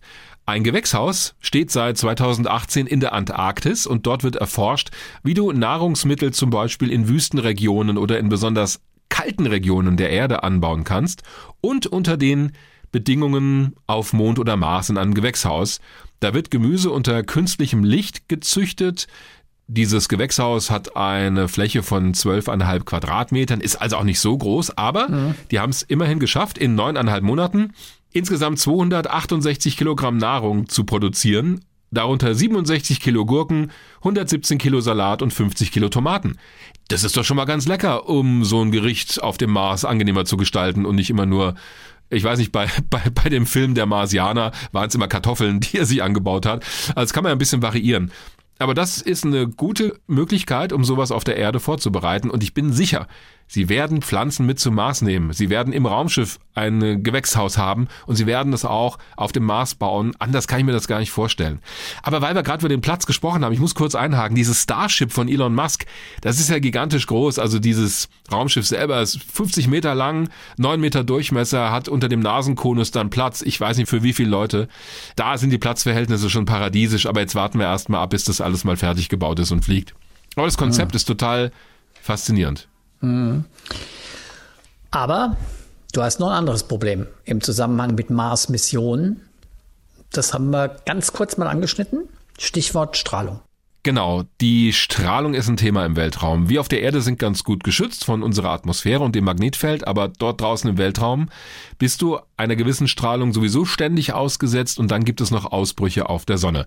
Und darüber habe ich gesprochen mit Dr. Thomas Berger, der ist Strahlenbiologe beim Deutschen Zentrum für Luft- und Raumfahrt, dem DLR in Köln, am Institut für Luft- und Raumfahrtmedizin. Das gibt's da übrigens schon länger, denn medizinische Aspekte sind bei der Frage, wie bringe ich Menschen auf den Mond oder zum Mars oder auch nur auf der Raumstation, sind immer ein großes Thema und deshalb ist das ein eigener Forschungsbereich. Und mit dem habe ich darüber gesprochen, welche Form von Strahlung uns da bedroht und was wir dagegen unternehmen können. Herr Dr. Berger, der Begriff Strahlung taucht ja auch so im alltäglichen Sprachgebrauch auf. Damit wir mal klar machen, was das ist, Strahlung ist im Prinzip ein Strom von elektrisch geladenen Teilchen, oder? Ähm, also wenn wir, ich höre ein leichtes Zögern raus. naja, man kennt ja viele Strahlung, man kennt UV-Strahlung, man kennt ionisierende Strahlung. Wir sprechen hier von ionisierender Strahlung, die genug Energie hat, um theoretisch von der Physik her Elektronen aus dem Atomgitter rauszureißen. Auf der Erde kennt man ionisierende Strahlung oder die Anwendung von ionisierender Strahlung vor allem, jeder war schon mal Röntgen, also ein Röntgengerät oder auch in der Krebstherapie, wo geladene Teilchen, Protonen oder Kohlenstoffionen auch verwendet werden, um Tumore zu zerstören. Man nimmt sozusagen auf der Erde die Strahlung, die künstlich erzeugt wird, für positive Ergebnisse, um jetzt quasi einen Menschen zu röntgen oder auch um einem Menschen einen Tumor zu bestrahlen. Aber da merken wir ähm, schon Strahlung, da wird also auch Energie übertragen und die kann genau. Dinge beschädigen. Genau, also das hat man ja auch gemerkt, als Konrad Wilhelm Röntgen sein erster Röntgenapparat entwickelt hat und dann die ersten Röntgenanwendungen gekommen sind, dass das auch zu Nebeneffekten geführt hat. Also Strahlung kann auch Zellen schädigen, kann in den Zellen Einzelstrangbrüche oder Doppelstrangbrüche der DNA generieren. Also da wird unser Erbgut verändert. Ja, also das gibt unterschiedliche Effekte von ionisierender Strahlung. Krebs wäre jetzt äh, ein Effekt, der auftreten kann bei, nach Langzeitexposition von Strahlung. Im Weltraum reden wir im Grunde über zwei Arten von Strahlung. Das eine ist die kosmische Strahlung und das andere die Strahlung, die von der Sonne ausgeht. Lassen Sie uns mal bei der kosmischen Strahlung bleiben. Wo kommt die her und was kann die anrichten? Ja, also die kosmische Strahlung oder die, der Physiker würde sagen galaktisch-kosmische Strahlung, so benennen wir diese Strahlungsart. Das sind im Prinzip ionisierte Teilchen und zwar alle stabilen Teilchen, die wir kennen, von Protonen, Heliumkerne, Kohlenstoff, Stickstoff, Sauerstoff, Eisen bis zu allen stabilen Kernen, die wir kennen. Der Ursprung dieser galaktisch-kosmischen Strahlung, der ist noch nicht ganz perfekt erforscht, aber man geht davon aus, dass es quasi aus Beschleunigungsreaktionen nach Supernova-Explosionen, da werden diese Teilchen beschleunigt. Also wenn ein Stern explodiert am Ende seiner Lebenszeit. Wenn ein Stern explodiert seiner ja. Lebenszeit, der brütet ja im Prinzip alle stabilen Elemente in seinem Kern und dann würde diese galaktisch-kosmische Strahlung sozusagen in den Kosmos geschickt werden. Mhm. Das heißt, wir haben einen sehr hohen Anteil, ungefähr 85 Prozent dieser galaktisch-kosmischen Strahlung sind Protonen, Heliumkerne und dann bis zum geringeren Prozentsatz die schwereren Elemente. Und wenn die mich jetzt in einem ungeschützten Raumschiff auf dem Weg zum Mars treffen, was kann dann passieren?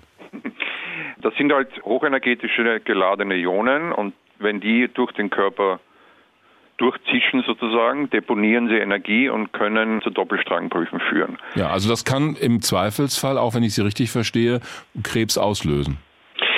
Sagen wir so, es gibt keinen Grenzwert für die Auslösung von Krebs.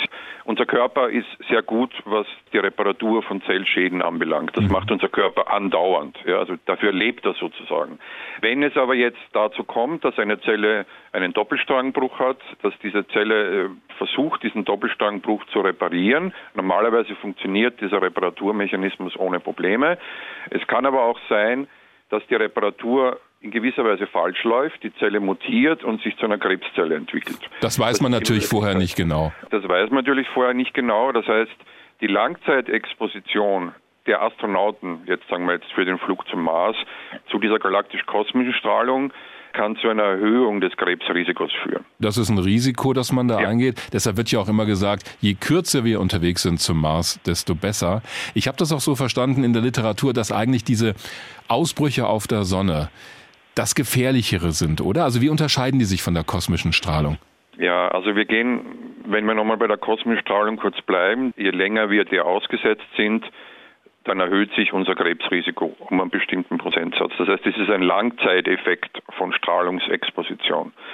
Die Ausbrüche auf der Sonne, oder man kann auch sagen solare Teilchenereignisse, im Englischen sagt man Solar Particle Events, das sind quasi Eruptionen, große Explosionen auf der Oberfläche der Sonne und die führen dazu, dass in sehr kurzer Zeit ein sehr hoher Fluss von Protonen, ein bisschen auch Heliumkernen in den Weltraum, wenn man das jetzt so plakativ sagen will, geschossen wird. Und das heißt, wenn Sie jetzt ein Astronaut sind und sich im Weltraum aufhalten, sei es jetzt in einer Raumkapsel oder auch auf der internationalen Raumstation oder auf dem Flug zum Mars, dann werden Sie quasi von diesem solaren Teilchenereignis in einer sehr kurzen Zeit getroffen und dieses solare Teilchenereignis appliziert dann eine sehr hohe Strahlendosis.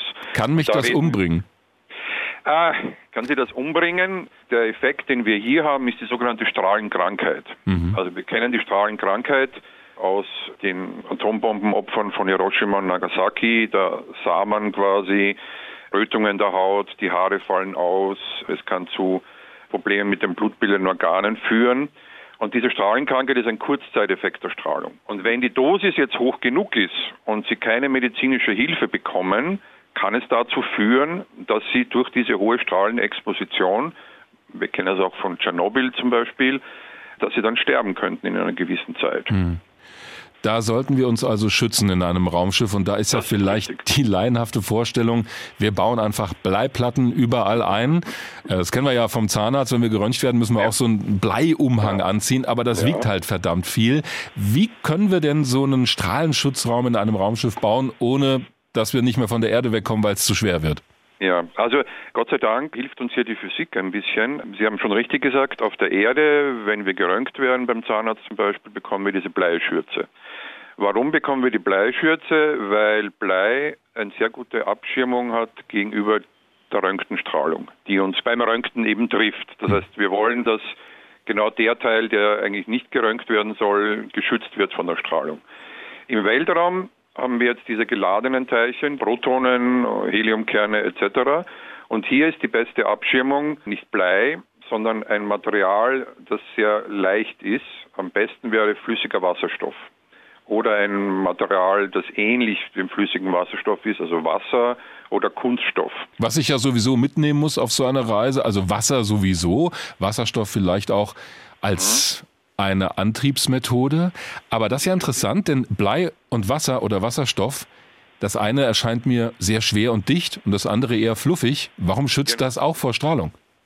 Weil es hier darum geht, da kommen wir wieder auf die Physik zu sprechen, hier geht es darum, dass sie die einfallenden Teilchen so gut wie möglich abschirmen wollen, beziehungsweise stoppen wollen im Material. Mhm. Und das ist physikalisch gesehen, wenn sie geladene Teilchen haben mit einem Material, das einen niedrigen ein niedriges Z hat, also eine niedrige Elementzahl am sinnvollsten. Niedrige das heißt, Elementzahl heißt, ach so, die eben auf der einen Seite sozusagen des Periodensystems ist. Von Neutronen zu Protonen im Kern, wenn das eins ist, also Wasser, flüssiger Wasserstoff, alles was Kunststoffe sind, Verbundmaterialien, das wäre am besten, um diese Strahlung abschirmen zu können. Klingt vernünftig, denn ich muss Wasser sowieso mitnehmen. Mhm. Wie dick muss da so eine Wand aus Wasser sein, damit das reicht? Das hängt wieder davon ab, also der Vorteil ist bei diesen solaren Teilchenereignissen, unter Anführungszeichen natürlich ist kein Vorteil, dass diese Energien der Protonen, die hier ausgesandt werden, nicht so hoch sind wie die Energie der Protonen, die wir in der galaktisch-kosmischen Strahlung haben. Das mhm. heißt, die haben eine bestimmte Reichweite im Wasser und je nachdem kann man dann das Wasser so aufbauen, 20, 30, 40 Zentimeter wären dann schon ein Schutz gegen solche solaren Teilchenereignisse. Aber wenn ich Sie richtig verstanden habe, hilft das dann nicht gegen die kosmische Strahlung?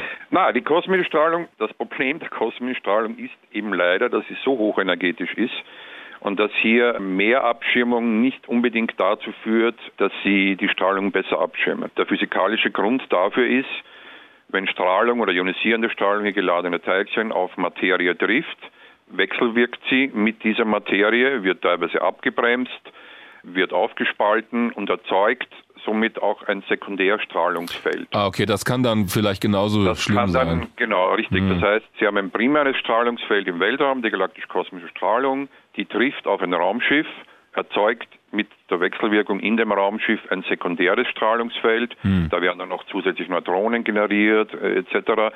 Und man muss immer schauen, dass die Abschirmung so gebaut ist, dass das Feld, das sie durch die Abschirmung erzeugen, nicht gefährlicher ist als das Feld, das quasi eintrifft. Auf der Erde schützt uns ja das Magnetfeld vor all diesen mhm. Dingen im weitesten Sinne. Könnten wir mhm. sowas auch in ein Raumschiff einbauen? Ich denke jetzt so an die Kraftfelder, Schutzschilde bei Raumschiff mhm. Enterprise.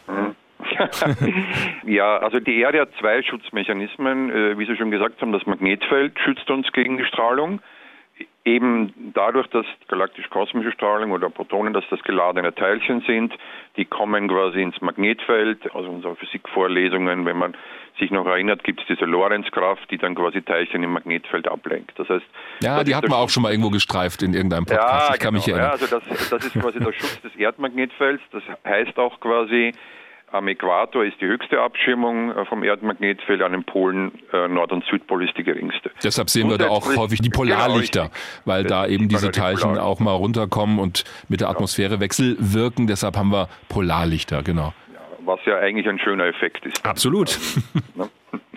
Und dann haben wir natürlich zusätzlich noch die Atmosphäre. Die Atmosphäre ist natürlich auch ein Schutzschild gegen Strahlung, weil die Strahlung, die aus dem Weltall kommt, muss zuerst einmal die, unsere ganze Atmosphäre auch durchdringen, wenn sie durchs Magnetfeld durchgeflogen ist, um auf die Erdoberfläche zu gelangen. Und Plakativ kann man sagen, wenn Sie unsere Atmosphäre umrechnen würden in eine Wassersäule, das ist immer, glaube ich, eine ganz gute Darstellung, wären das 10 Meter Wasser, die wir ober uns haben. Hm also quasi die Atmosphäre umgerechnet in Wasser, wäre 10 Meter Wasser, das uns gegen diese Strahlung aus dem Weltraum noch zusätzlich abschirmt. Okay, also das kriegen wir am Raumschiff nicht so richtig gut eingebaut, glaube ich. 10 Meter Wassertank nach außen in alle Richtungen.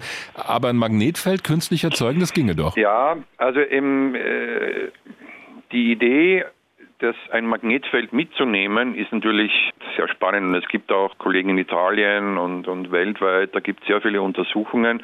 Das Problem dabei ist natürlich auch, sie würden für galaktisch-kosmische Strahlung sehr hohe Magnetfeldstärken brauchen. Mhm. Das heißt, sie müssen natürlich dann superleitende Spulen mitnehmen, um dieses Feld zu erzeugen. Und dann geht es auch darum zu sagen, wenn Sie so hohe Magnetfelder erzeugen, die könnten möglicherweise sogar dann auch wieder den Menschen schädigen. Und okay, natürlich, wir haben dann auch noch die zusätzliche Masse, die sie mitnehmen müssen. Und die also, Energie, also ja, ich sehe schon, genau, das wird genau. schwierig. Ich bin auch deshalb drauf gekommen, es gab mal so eine BBC-Reihe vor mehreren Jahren, äh, wo die eine fiktive Reise eines Raumschiffs durch mhm. das Sonnensystem dargestellt haben. Und da war genau das in dieses fiktive Raumschiff eingebaut worden, so eine Art künstliches Magnetfeld, das eben auch die mhm. Strahlung abschirmt. Das sah sehr beeindruckend aus. Ja, ja. Aber ich höre schon, das ist ein bisschen problematisch, höre ich daraus. Auf eine Sache möchte ich gerne noch eingehen, die Sie vom Deutschen Zentrum für Luft- und Raumfahrt auch ganz konkret machen, wenn wieder Menschen Richtung Mond aufbrechen. Da sind die ja auch eine Zeit lang aus dem irdischen Magnetfeld raus. Das Raumschiff Orion, das ja zusammen von den Amerikanern und der Europäischen Raumfahrtbehörde ESA gebaut wird, das soll zum ersten Mal nächstes Jahr, vielleicht auch erst übernächstes Jahr Richtung Mond starten, noch ohne Astronautinnen und Astronauten, aber mit so einer Art, ich sag mal, Puppe an Bord, die Sie vom Deutschen Zentrum für Luft- und Raumfahrt bauen, um die Strahlung an Bord zu messen. Wie funktioniert das? Ja, also der erste Flug des neuen Orion-Raumschiffs, das ist jetzt die, äh, geht ja unter der Ägide der NASA Artemis-Missionen, die zum Mond fliegen sollen. Das ist die Artemis 1-Mission die sollte, also wir klopfen jetzt mal, im Laufe des nächsten Jahres zum Mond fliegen. Wie schon gesagt, Sie haben recht, das ist eine unbemannte Mission, äh, unter Anführungszeichen. Das heißt, es ist keine Crew an Bord, es ist ein erster Testflug des Orion Spacecraft mit dem europäischen Servicemodul zum Mond, um den Mond herum und dann wieder zurück zur Erde. Also der Flug wird so zwischen 25 und 40 Tage dauern, um alle Systeme zu testen. Als Vorläufer für die Artemis 2 Mission, die dann kommen wird, die dann schon vier Astronauten, Astronautinnen haben wird, die zum Mond und zurückfliegen. Mhm. Und wie gesagt, der Vorteil ist, das ist ein unbemannter Flug und unbemannt in dem Sinne, dass keine wirklich lebenden Menschen an Bord sind, aber wir fliegen im Rahmen dieser Mission ein Experiment des DLR, das wir hier in Köln entwickeln. Das ist das MARE-Experiment, Matroschka Asteroid Radiation Experiment. Da geht es darum, dass wir eben genau messen wollen, wie viel Strahlung ein Mensch auf dem Flug zum Mond und wieder zurück, also im interplanetaren Raum, während so einer Reise abbekommt. Wir machen das mit zwei Phantomen. Also ich habe jetzt Puppen gesagt, Phantomen. das war wahrscheinlich ein bisschen abfällig. Phantom ist der offizielle Begriff. Ah, naja, also im, im, der offizielle, wenn Sie wirklich den technischen Begriff, ist es ein anthropomorphes Phantom, also dem Menschen nachempfundenes Phantom, mhm. das eigentlich auf der Erde in Krebstherapieplanungen angewendet wird. So ein Torso im Prinzip. Ein Torso, der aus äh, Kunststoff von unterschiedlichen Dichten besteht. Das heißt, die Dichten des menschlichen Gewebes, der Knochen werden nachmodelliert auch die Wechselwirkung der Strahlung mit diesem künstlichen Gewebe unter Anführungszeichen entspricht der Wechselwirkung der Strahlung mit dem menschlichen Körper. Und äh, in diese beiden Phantome, also fliegen zwei, Helga und Soha, werden jetzt tausende von Messgeräten oder Messfühlern eingebracht, um quasi die Strahlung in allen Organen des menschlichen Körpers zu messen. Vor allem auch in den Organen, die strahlenempfindlicher sind.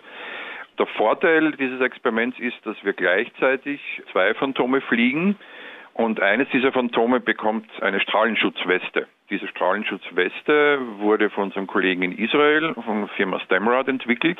Und hier testen wir sozusagen, wie gut diese Weste gegen Strahlung und hier geht es hauptsächlich um solare Teichenereignisse, also wie gut diese Weste noch zusätzlich einen Schutz geben würde. Das heißt, Sie haben ein Phantom, Helga, das ist das ungeschützte unter Anführungszeichen. Und das zweite Phantom Zoha trägt eben diese Strahlenschutzweste. Ah, da können Sie vergleichen. Äh, Flugzeug. Da können wir dann vergleichen sozusagen. Ja. Genau.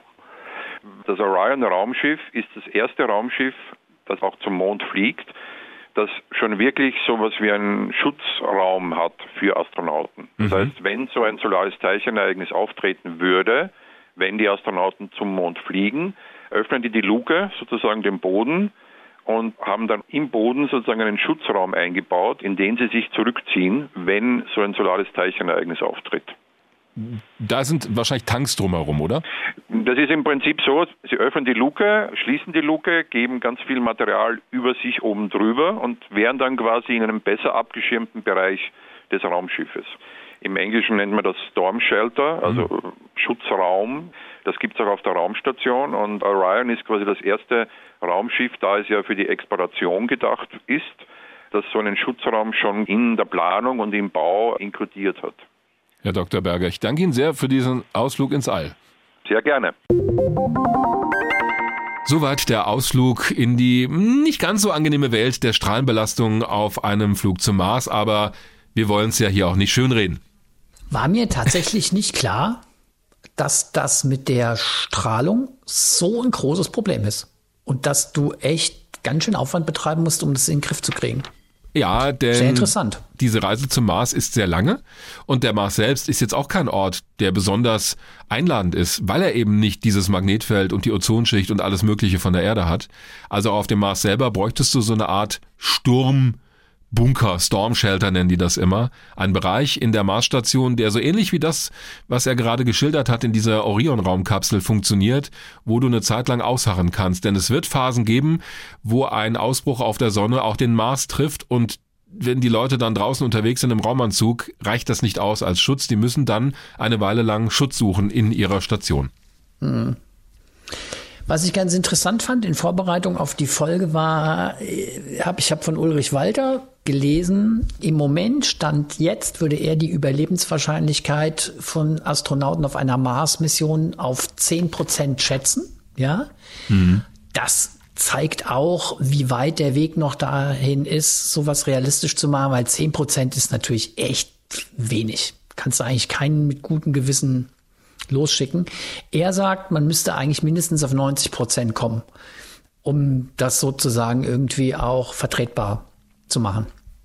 Ja, ist immer die Frage. Bei Apollo wird ja immer gerne kolportiert, dass so die Erfolgschancen der ersten Mondlandung bei 50-50 gelegen haben. Ah, ist auch wenig. Na, das gell? ist, also da reden wir jetzt aber drüber 50-50 die Chance, dass die Mission komplett wie geplant funktioniert, dass die Astronauten überleben, ist ja nochmal ein anderer, da kannst du nochmal andere Rechnung anstellen. Aber bei einer Mars-Mission, ich meine, 10% sind echt verdammt wenig und da würde ich auch nicht einsteigen. Vielleicht gibt es Todesmutige, die das machen würden, aber das wäre auch nicht Sinn der Sache. Also du möchtest ja auch so eine Mission losschicken mit einer relativ hohen Erfolgswahrscheinlichkeit, weil diesen Aufwand zu betreiben, um die Leute dann im All sterben zu lassen, wegen eines blöden Fehlers, den du vorher hättest entdecken können, wenn du nur mehr getestet hättest, da hatten wir es auch mit Michael Kahn vorhin von, sparen in der Raumfahrt ist keine gute Idee. Vor allen Dingen nicht, wenn du dich an die Grenzen des technisch Machbaren wagst und das tust du fast immer in der Raumfahrt erst recht bei einer Mars-Mission und wenn Menschen an Bord sind, nochmal umso mehr. Deswegen 90 Prozent, ja, halte ich für einen guten Wert. Ich glaube aber, dass wir da, wenn die Entwicklung erstmal losgeht, auch hinkommen werden, denn es werden neue Technologien entwickelt. Wir werden mehr wissen über die Bedingungen auf so einer Reise. Die Zuverlässigkeit der Komponenten wird natürlich vorher getestet. Das ist machbar. Naja, das ist ja, wie gesagt, ähm, Ulrich Walter sagt, er hält eine bemannte Mission schon in den 2030er Jahren für möglich. Aber das mit den 10% Überlebenswahrscheinlichkeit stand jetzt, fand ich einfach so ein ganz guter, ein ganz guter Hinweis darauf, welcher Weg noch zurückgelegt werden muss, um so eine Mission tatsächlich in den Bereich des Realistischen zu bringen. Ja, das ist ja auch deutlich geworden in dem, was wir besprochen haben. Es geht Stimmt. ja nicht nur um Raketenmotoren, um Raumschiffe, um wissenschaftliche Experimente. Es geht um die Frage, wie erhältst du die Besatzung am Leben lange genug und so weiter. Also es gibt eigentlich fast keinen Bereich bei so einer Mission, der nicht außerordentliche Schwierigkeiten, formulieren wir es positiv, Herausforderungen mit sich bringt. Und das wird auch ein Technologieschub sein in vielen Bereichen. Also die Recycling-Technologien sehen wir ja bei diesem Projekt des DLR in der Antarktis, die du für so eine Mars-Mission entwickelst, helfen uns selbstverständlich auch auf der Erde weiter. In Regionen, wo nichts wächst. Also da verspreche ich mir auch nochmal sogenannte Spin-offs von in verschiedenen Bereichen der Technologie, die wir ohne so eine Mars-Mission wahrscheinlich nicht so haben würden. Und dabei gibt's ja schon Gedankenspiele, die weitergehen, gell? Also wir haben jetzt eigentlich gesprochen über eine Mission zum Mars und wieder zurück.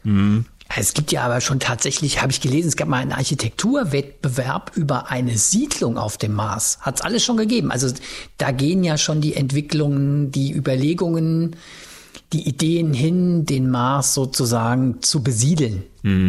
Ja, klar. Es gibt auch das Projekt von Elon Musk. Der will ja auch, also der hat ja auch diese T-Shirts und so weiter, die du so im SpaceX-Shop kaufen kannst, auf denen steht dann Occupy Mars. Das ist schon ganz klar, was der will. Also das wird ihm ja auch gerne mal vorgeworfen, so ein bisschen der Hang zum, naja, ich, ich will jetzt nicht sagen Größenwahn, weil das, ich glaube, ich wird ihm auch nicht gerecht, aber zumindest hat er schon die Vorstellung, so eine eigene Kolonie da aufzubauen. Ja, hat auch Sinn auf der anderen Seite, denn warum sollen Menschen nicht permanent auf dem Mars leben, wenn wir sie schon mal dahin gebracht haben? Die Frage ist halt, was ich mit so einer Kolonie mache. Also erschaffe ich mir da die eigene Welt, so wie sie mir gefällt, oder mache ich das, um auch der Menschheit das Überleben zu ermöglichen, wenn die Bedingungen hier auf der Erde mal so sein sollten? Und es wird irgendwann der Fall sein, allein weil die Sonne heißer wird, haben wir auch schon mal in einer Folge über interstellare Raumfahrt drüber gesprochen, dass vielleicht der Mars dann ein Planet sein wird, auf dem das Leben zumindest eine gewisse Zeit lang noch möglich ist.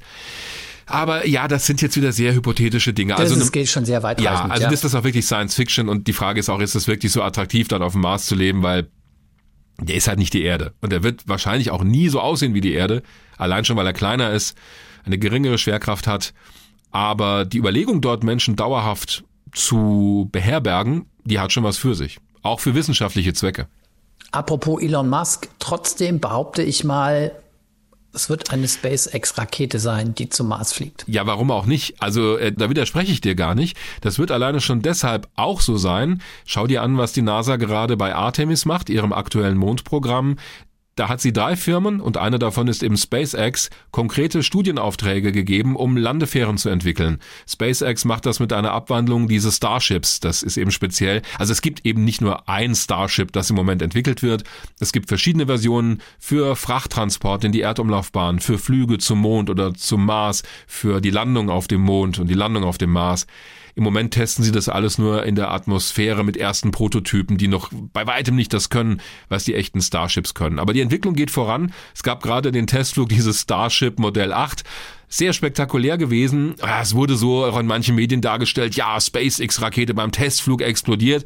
Ja, die ist am Ende explodiert, weil die Landung ein bisschen zu hart war. Aber vorher, ich meine, da startet dieses 50 Meter hohe Ding, ein fliegendes Getreidesilo, fliegt hoch auf die Höhe, in der sich normalerweise Verkehrsflugzeuge befinden, äh, bremst dort ab und dann schalten die Triebwerke aus und das Ding fährt seine Leitflossen aus und fällt im Prinzip wie so ein Luftschiff, so sah das aus. Ist natürlich viel schneller gewesen, fällt erstmal runter, aber nur gebremst durch die Atmosphäre, ohne Treibstoff zu verbrauchen. Und dann richtet es sich kurz über dem Boden wieder auf, dieses 50 Meter lange Ding, und zündet die Triebwerke für eine raketengebremste Landung. Gut, da sind die Triebwerke halt ausgefallen bei diesem Manöver, weil der Druck in den Tanks zu gering war, aber die wissen schon, wie sie das beheben können. Und dann ist es eben zu hart gelandet und explodiert. Und die Explosion war eigentlich das, was so in den Medien den großen Widerhall gefunden hat. Aber dieses ganze Manöver vorher, das ist noch nie vorher gelungen, das fand ich richtig faszinierend und beeindruckend. Da gehört richtig viel Ingenieurskunst dazu. Deshalb war dieser Testflug, finde ich, ein großer Erfolg. Also die haben Hat 95 SpaceX ja auch gesagt, gell?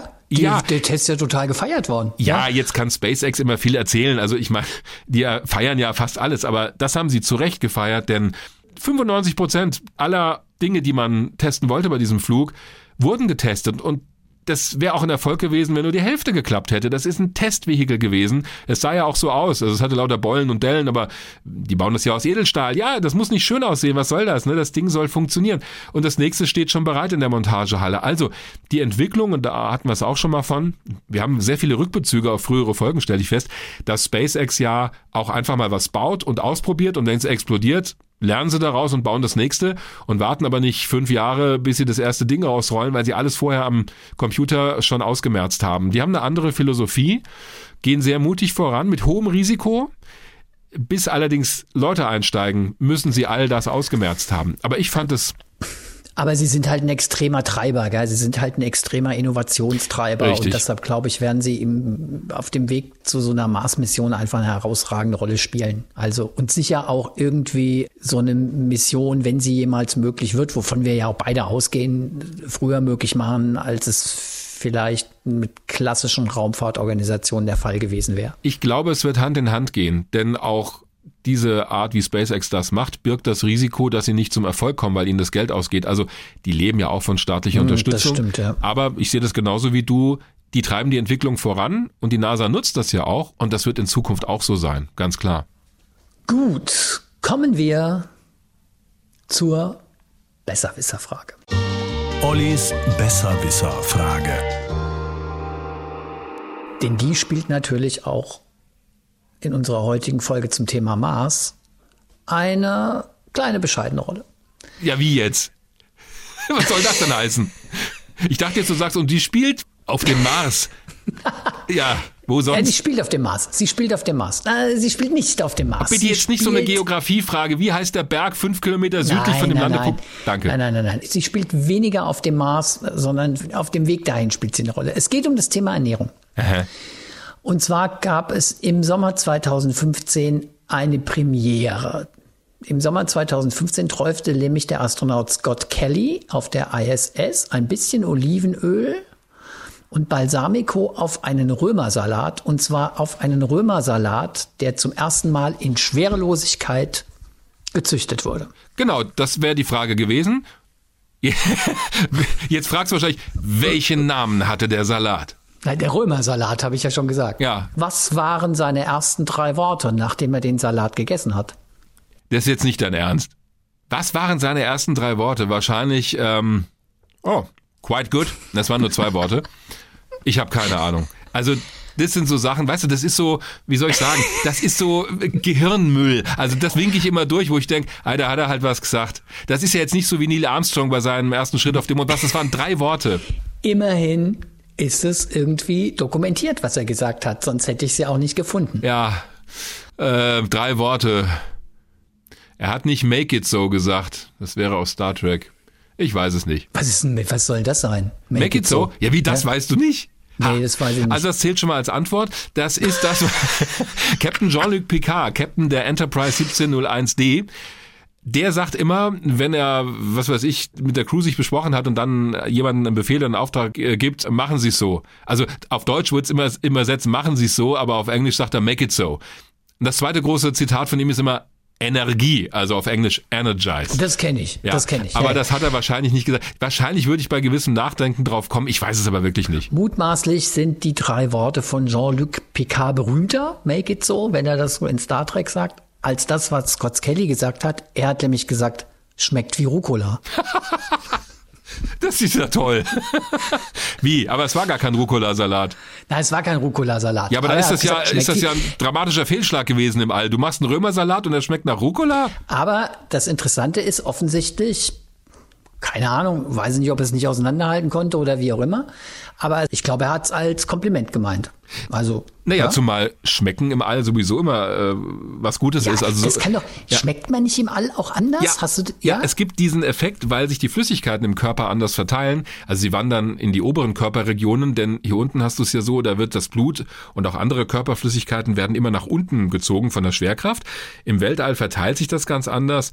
Da hast du dieses berühmte Puffy Face, du siehst dann irgendwie 10, 20 Jahre jünger aus, weil die Falten im Gesicht verschwinden, einfach weil das Gesicht ein bisschen aufgedunsener ist. Und es gibt Menschen, bei denen schlägt sich dieser Effekt auch so nieder, dass die Geschmacksnerven etwas taub werden am Anfang. Manchmal gibt sich das wieder, aber das ist wie bei so einem leichten Schnupfen, ne? da verlieren ja manche auch die Geschmacksnerven für eine Weile oder es schmeckt alles so ein bisschen taub. Und deswegen sind Gerichte besonders beliebt im All bei vielen, die ein bisschen würziger sind, die also einen sehr deutlichen Geschmack haben. Und wenn er schon sagt, oh Rucola, äh, dann spricht es schon mal dafür, dass der Salat schon mal ein bisschen was Kerniges hatte. Ja, ist gut. Ja, dass es zumindest als Salat identifiziert hat. Ja, gell? und nicht als Schnitzel. Ja. Wobei, hätte auch was. Hätte auch was, ja. Baust einen Salat an und hast hinterher das Gefühl, mh, hm, leckeres Schnitzel. Ja, hast aus Versehen die Steaksoße drauf gemacht. Ja, ja, ja. ja. Gut. Garnieren wir diese Folge, wenn wir schon beim Stichwort Kulinarisches mm. sind, garnieren wir sie mit unserer Rubrik Fragen, Antworten, Welch Anregungen. Übergang. Ja, danke. Das, das, der war groß, muss ich. Der war, der war, der war echt groß, fand ich. Ja, ja wenn ich schon bei der Besserwisser-Frage wieder kläglich versagt habe. Du hast die Fragen vorliegen. Genau. Wir fangen an mit einer Frage von Volker Krüger aus Ludwigsfelde, der uns eine Mail geschrieben hat und darin folgende Frage formuliert. Ich habe da mal eine Frage zum Urknall. Ihr sprecht ja immer das Modell mit dem Ballon. Sag mal, mit dem Ballon, das hatten wir jetzt aber schon öfter, oder? Ja, es ist der Fluch des schönen Sprachbildes. Wir haben das einmal erwähnt, glaube ich, in irgendeiner Folge. Ja. Wie kann man sich die Ausdehnung des Universums vorstellen? Da kam das berühmte Ballonmodell. Und jetzt kommen irgendwie äh, natürlich immer Nachfragen dazu. Wobei wir ja hier kein Astrophysik-Podcast sind. Aber die Frage ist auf jeden Fall ganz interessant. Gut, also jetzt kommt, also als Erklärung, schreibt er auch, als Erklärung gut und verständlich ja. mit dem Ballon. Jetzt aber meine ganz einfache Frage. In welche Richtung muss ich zum Beispiel am 10. Juni 2021 um 12 Uhr mittags gucken, damit ich das Zentrum des Urknalls theoretisch sehen könnte. Nach oben, nach unten und jetzt kommt's. Er will es nicht nur an einem bestimmten Tag zu einer bestimmten Uhrzeit haben, der Volker Krüger, sondern Standort Ludwigsfelde. Ja. So, jetzt bist du dran. Da kann ich es ganz kurz machen. Es ist egal, wann und wo Sie wohin gucken. Denn ja, es ist wirklich so. Der Urknall hat ja äh, in einem Moment stattgefunden, vor knapp 14 Milliarden Jahren wo sich aus einem im Prinzip Punkt alles entwickelt hat später, was wir heute als das Universum kennen, die Raumzeit, alles um uns herum. Und das kann man auch messen. Es gibt ja dieses, man nennt es immer Echo des Urknalls, die kosmische Hintergrundstrahlung. Und die ist überall, ganz egal, wo ich in den Himmel hineinhorche, festzustellen. Es gibt zwar Unterschiede in der Intensität, aber sie ist überall, weil der Urknall halt überall zum gleichen Zeitpunkt stattgefunden hat. Und da ist erst das entstanden, wo wir heute reingucken in den Himmel. Also es ist völlig wurscht, wo Sie hinschauen. Der Urknall war überall. Mhm. Gut. Zweite Frage kommt von Thomas Wöppel und er bezieht sich mit seiner Frage auf unsere letzte Folge über interstellare Raumfahrt, Stichwort Zeitdilatation. Das ist das Phänomen, das in einem sehr schnellen Raumschiff die Zeit deutlich langsamer vergehen lässt, als das auf der Erde der Fall ist. Mhm. Hast du ja sehr ausführlich erklärt das letzte Mal. Wer also da nochmal ähm, reinhören will oder nochmal nachhören will, was es damit auf sich hat, nochmal einfach in die Folge reinhören, Podcast Weltraum Wagner zum Thema interstellare Raumfahrt. Jetzt aber die Frage von Thomas Wöppel. Bei Bewegung mit großer Geschwindigkeit nehmen wir an mit einem Raumschiff. Heißt es immer, dass die Besatzung auf diesem langsamer altert als die Menschen auf der Erde?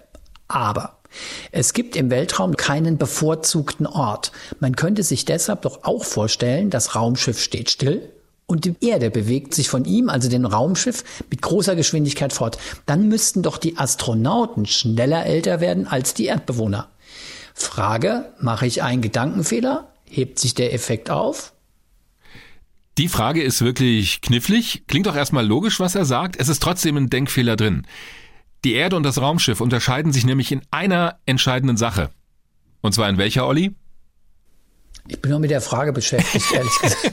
es ist, dass das Raumschiff beschleunigt wird, relativ zur Erde. Die Erde dagegen wird nicht beschleunigt. Also die schiebt ja kein Raketentriebwerk an. Wäre auch ein bisschen schwierig, die ganze Erde irgendwo hinzuschieben. Diese Beschleunigung der Besatzung im Raumschiff führt dazu, dass sich beide, nämlich Erde und Raumschiff, nicht mehr im selben Referenzsystem befinden, wie man sagt, oder Bezugssystem.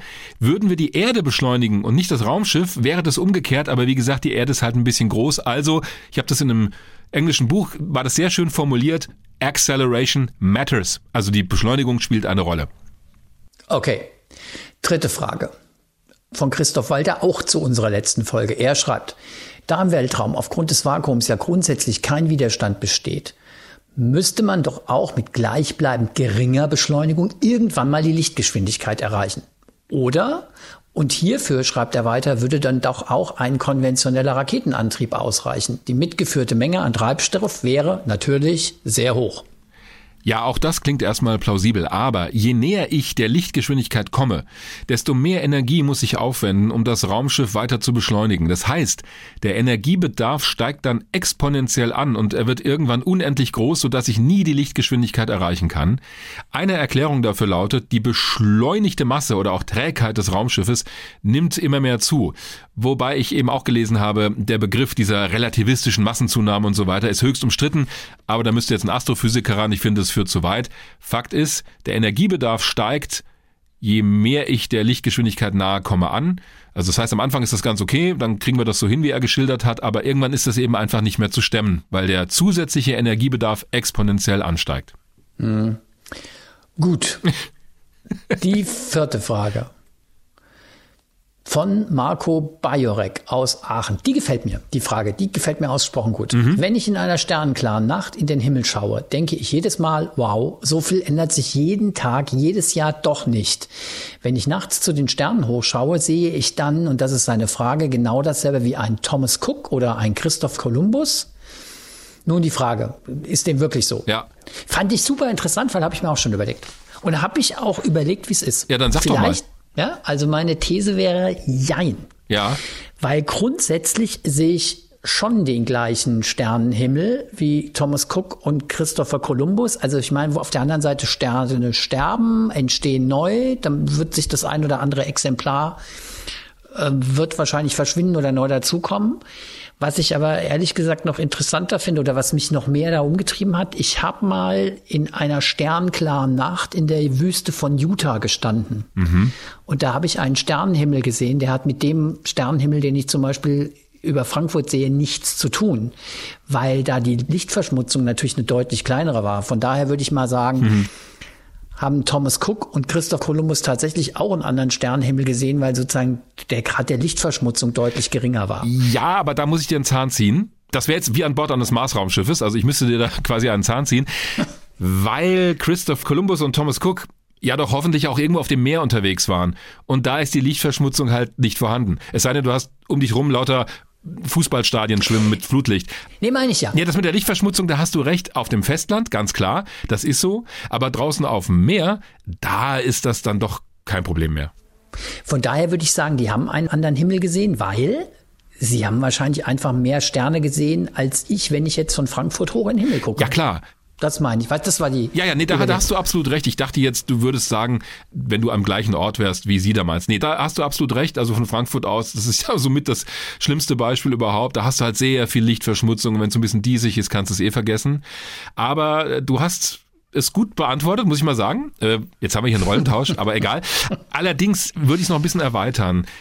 Denn die haben damals im Prinzip dasselbe gesehen wie wir, aber eben nicht ganz.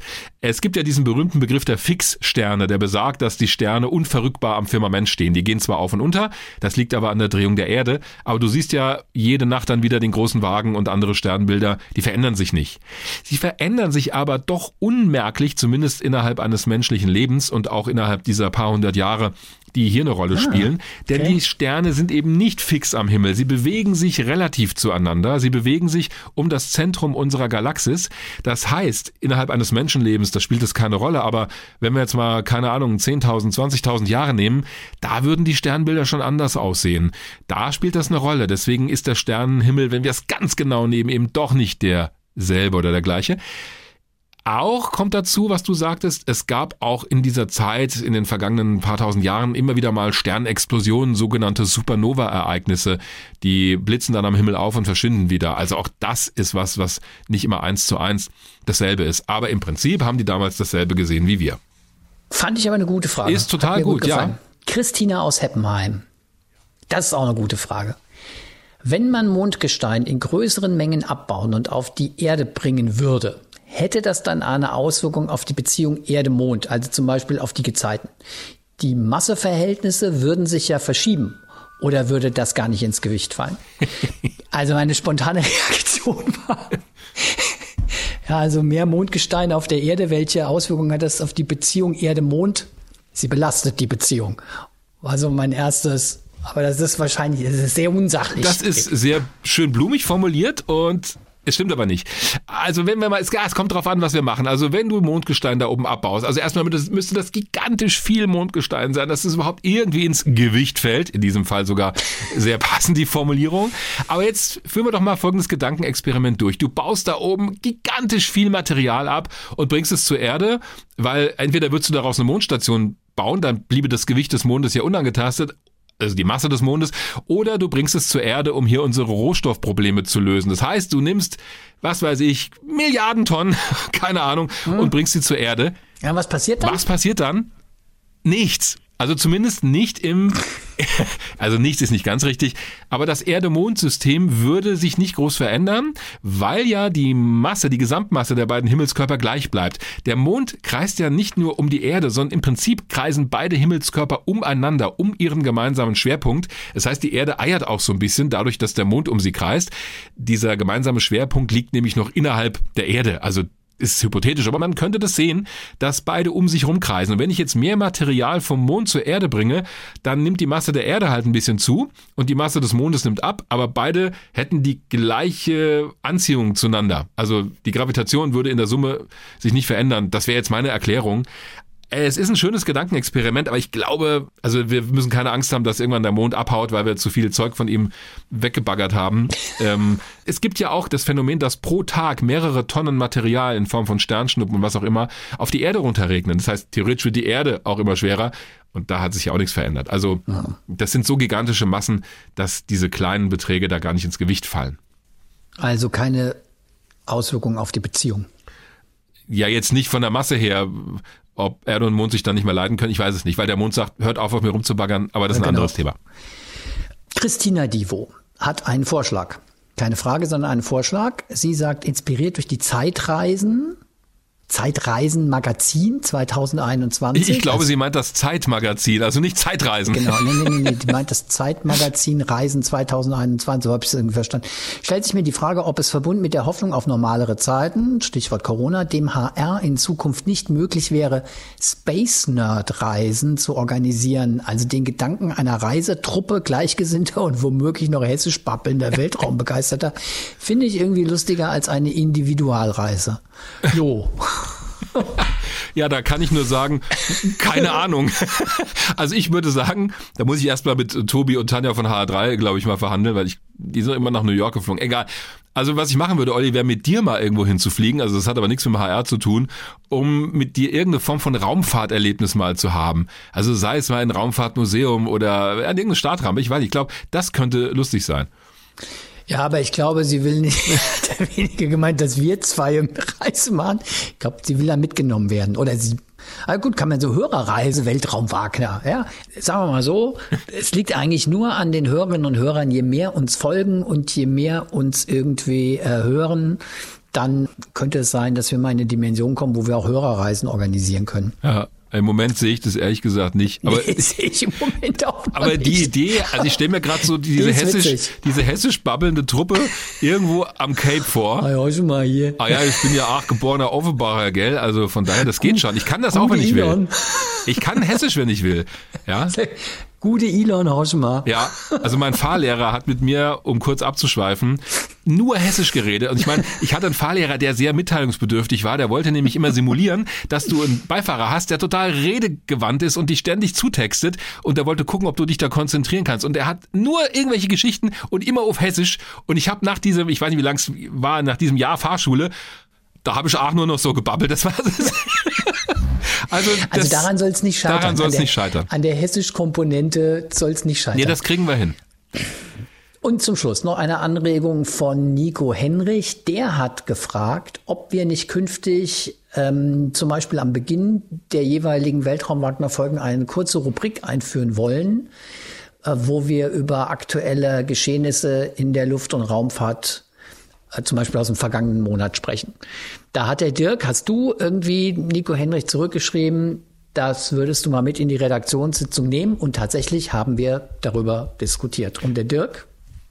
Ja, wir haben darüber diskutiert und haben uns dann aber tatsächlich dagegen entschieden und waren uns da relativ schnell einig und zwar aus zwei Gründen. Nicht, dass das nicht interessant wäre. Also ich habe auch jede Menge zu sagen zu aktuellen Raumfahrtereignissen. Das tue ich dann hin und wieder eben auch bei H-Info oder bei anderen Gelegenheiten im Hessischen Rundfunk. Aber unser Podcast hat sich ja bewusst, oder wir haben uns bewusst dafür entschieden, uns ein Thema in der Raumfahrt vorzunehmen, ein relativ großes, facettenreiches und da intensiv drauf zu schauen. Und das würde den Charakter dieses Podcasts tatsächlich verändern. Nicht, dass wir das nicht machen könnten. Ich fände es auch interessant, aber ich finde, es zerfasert dann ein bisschen. Also wir versuchen ja auch, was uns gerade wieder mal nicht gelingt, die Fragen und Antworten einigermaßen kurz und prägnant zu machen, damit es eben nicht so ausufert. Und es gibt in der Tat viele andere Podcast-Angebote, auch so kurze Formen, wo so schlaglichtartig auf eine Entwicklung geschaut wird. Also Stand jetzt haben wir das noch nicht vor und haben uns erstmal dagegen entschieden. So ist es. Und es gab auch wieder viele Themenvorschläge. Oh ja. Außer den Fragen von chinesischer Raumfahrt bis Achtung Perry Rodan. Ja, oder auch Perry Roden. Ja, aber es ist ja natürlich, echt, wie wir gelernt haben, die Fans sagen Perry Rodan. Das sind aber auch nur zwei Beispiele gewesen für viele Themenvorschläge, die uns Ja. über Twitter oder über hrinforadio.de als Mail erreicht haben. Nicht wundern, wenn wir da nicht drauf antworten. Das wird alles notiert auf unserer langen Themenliste und dann gucken wir, wenn es passt, wo wir sagen, ja, da haben wir mal Lust drauf und das ist ein Thema, was sich auch ausweiten lässt. Also äh, Stichwort interstellare Raumfahrt war so ein Wunsch, Voyager, äh, Mars Genau. und Lebenserhaltungssysteme. Hat jetzt zum Beispiel super in die Mars-Folge gepasst. Also keine Sorge, wird alles notiert und steht auf unserer langen Themenliste. Gut. Damit haben wir diesen Ausflug zum Mars beendet. Olli ist wohlbehalten zurückgekommen, hat seinen kritischen Zungenschlag in Sachen Raumfahrt nicht verloren, das beruhigt mich. Und lässt sich manchmal ja auch von mir anstecken. Stimmt. Aber nicht immer überzeugen. Wir kriegen das hin, spätestens bei der nächsten Folge. Und bis dahin, euch eine gute Zeit, kommt gut rüber Richtung 2021. Wir freuen uns auf das nächste Mal. Genau. Solltet ihr uns noch im Dezember hören, dann einen guten Start ins neue Jahr 2021 und ansonsten einfach insgesamt ein erfolgreiches und erfreuliches 2021 für euch alle. Wünsche ich euch auch und bis bald. Bis bald. Weltraum Wagner. Der Podcast zum Thema Raumfahrt mit Dirk Wagner und Oliver Günther. Immer am letzten Dienstag im Monat. HR Info.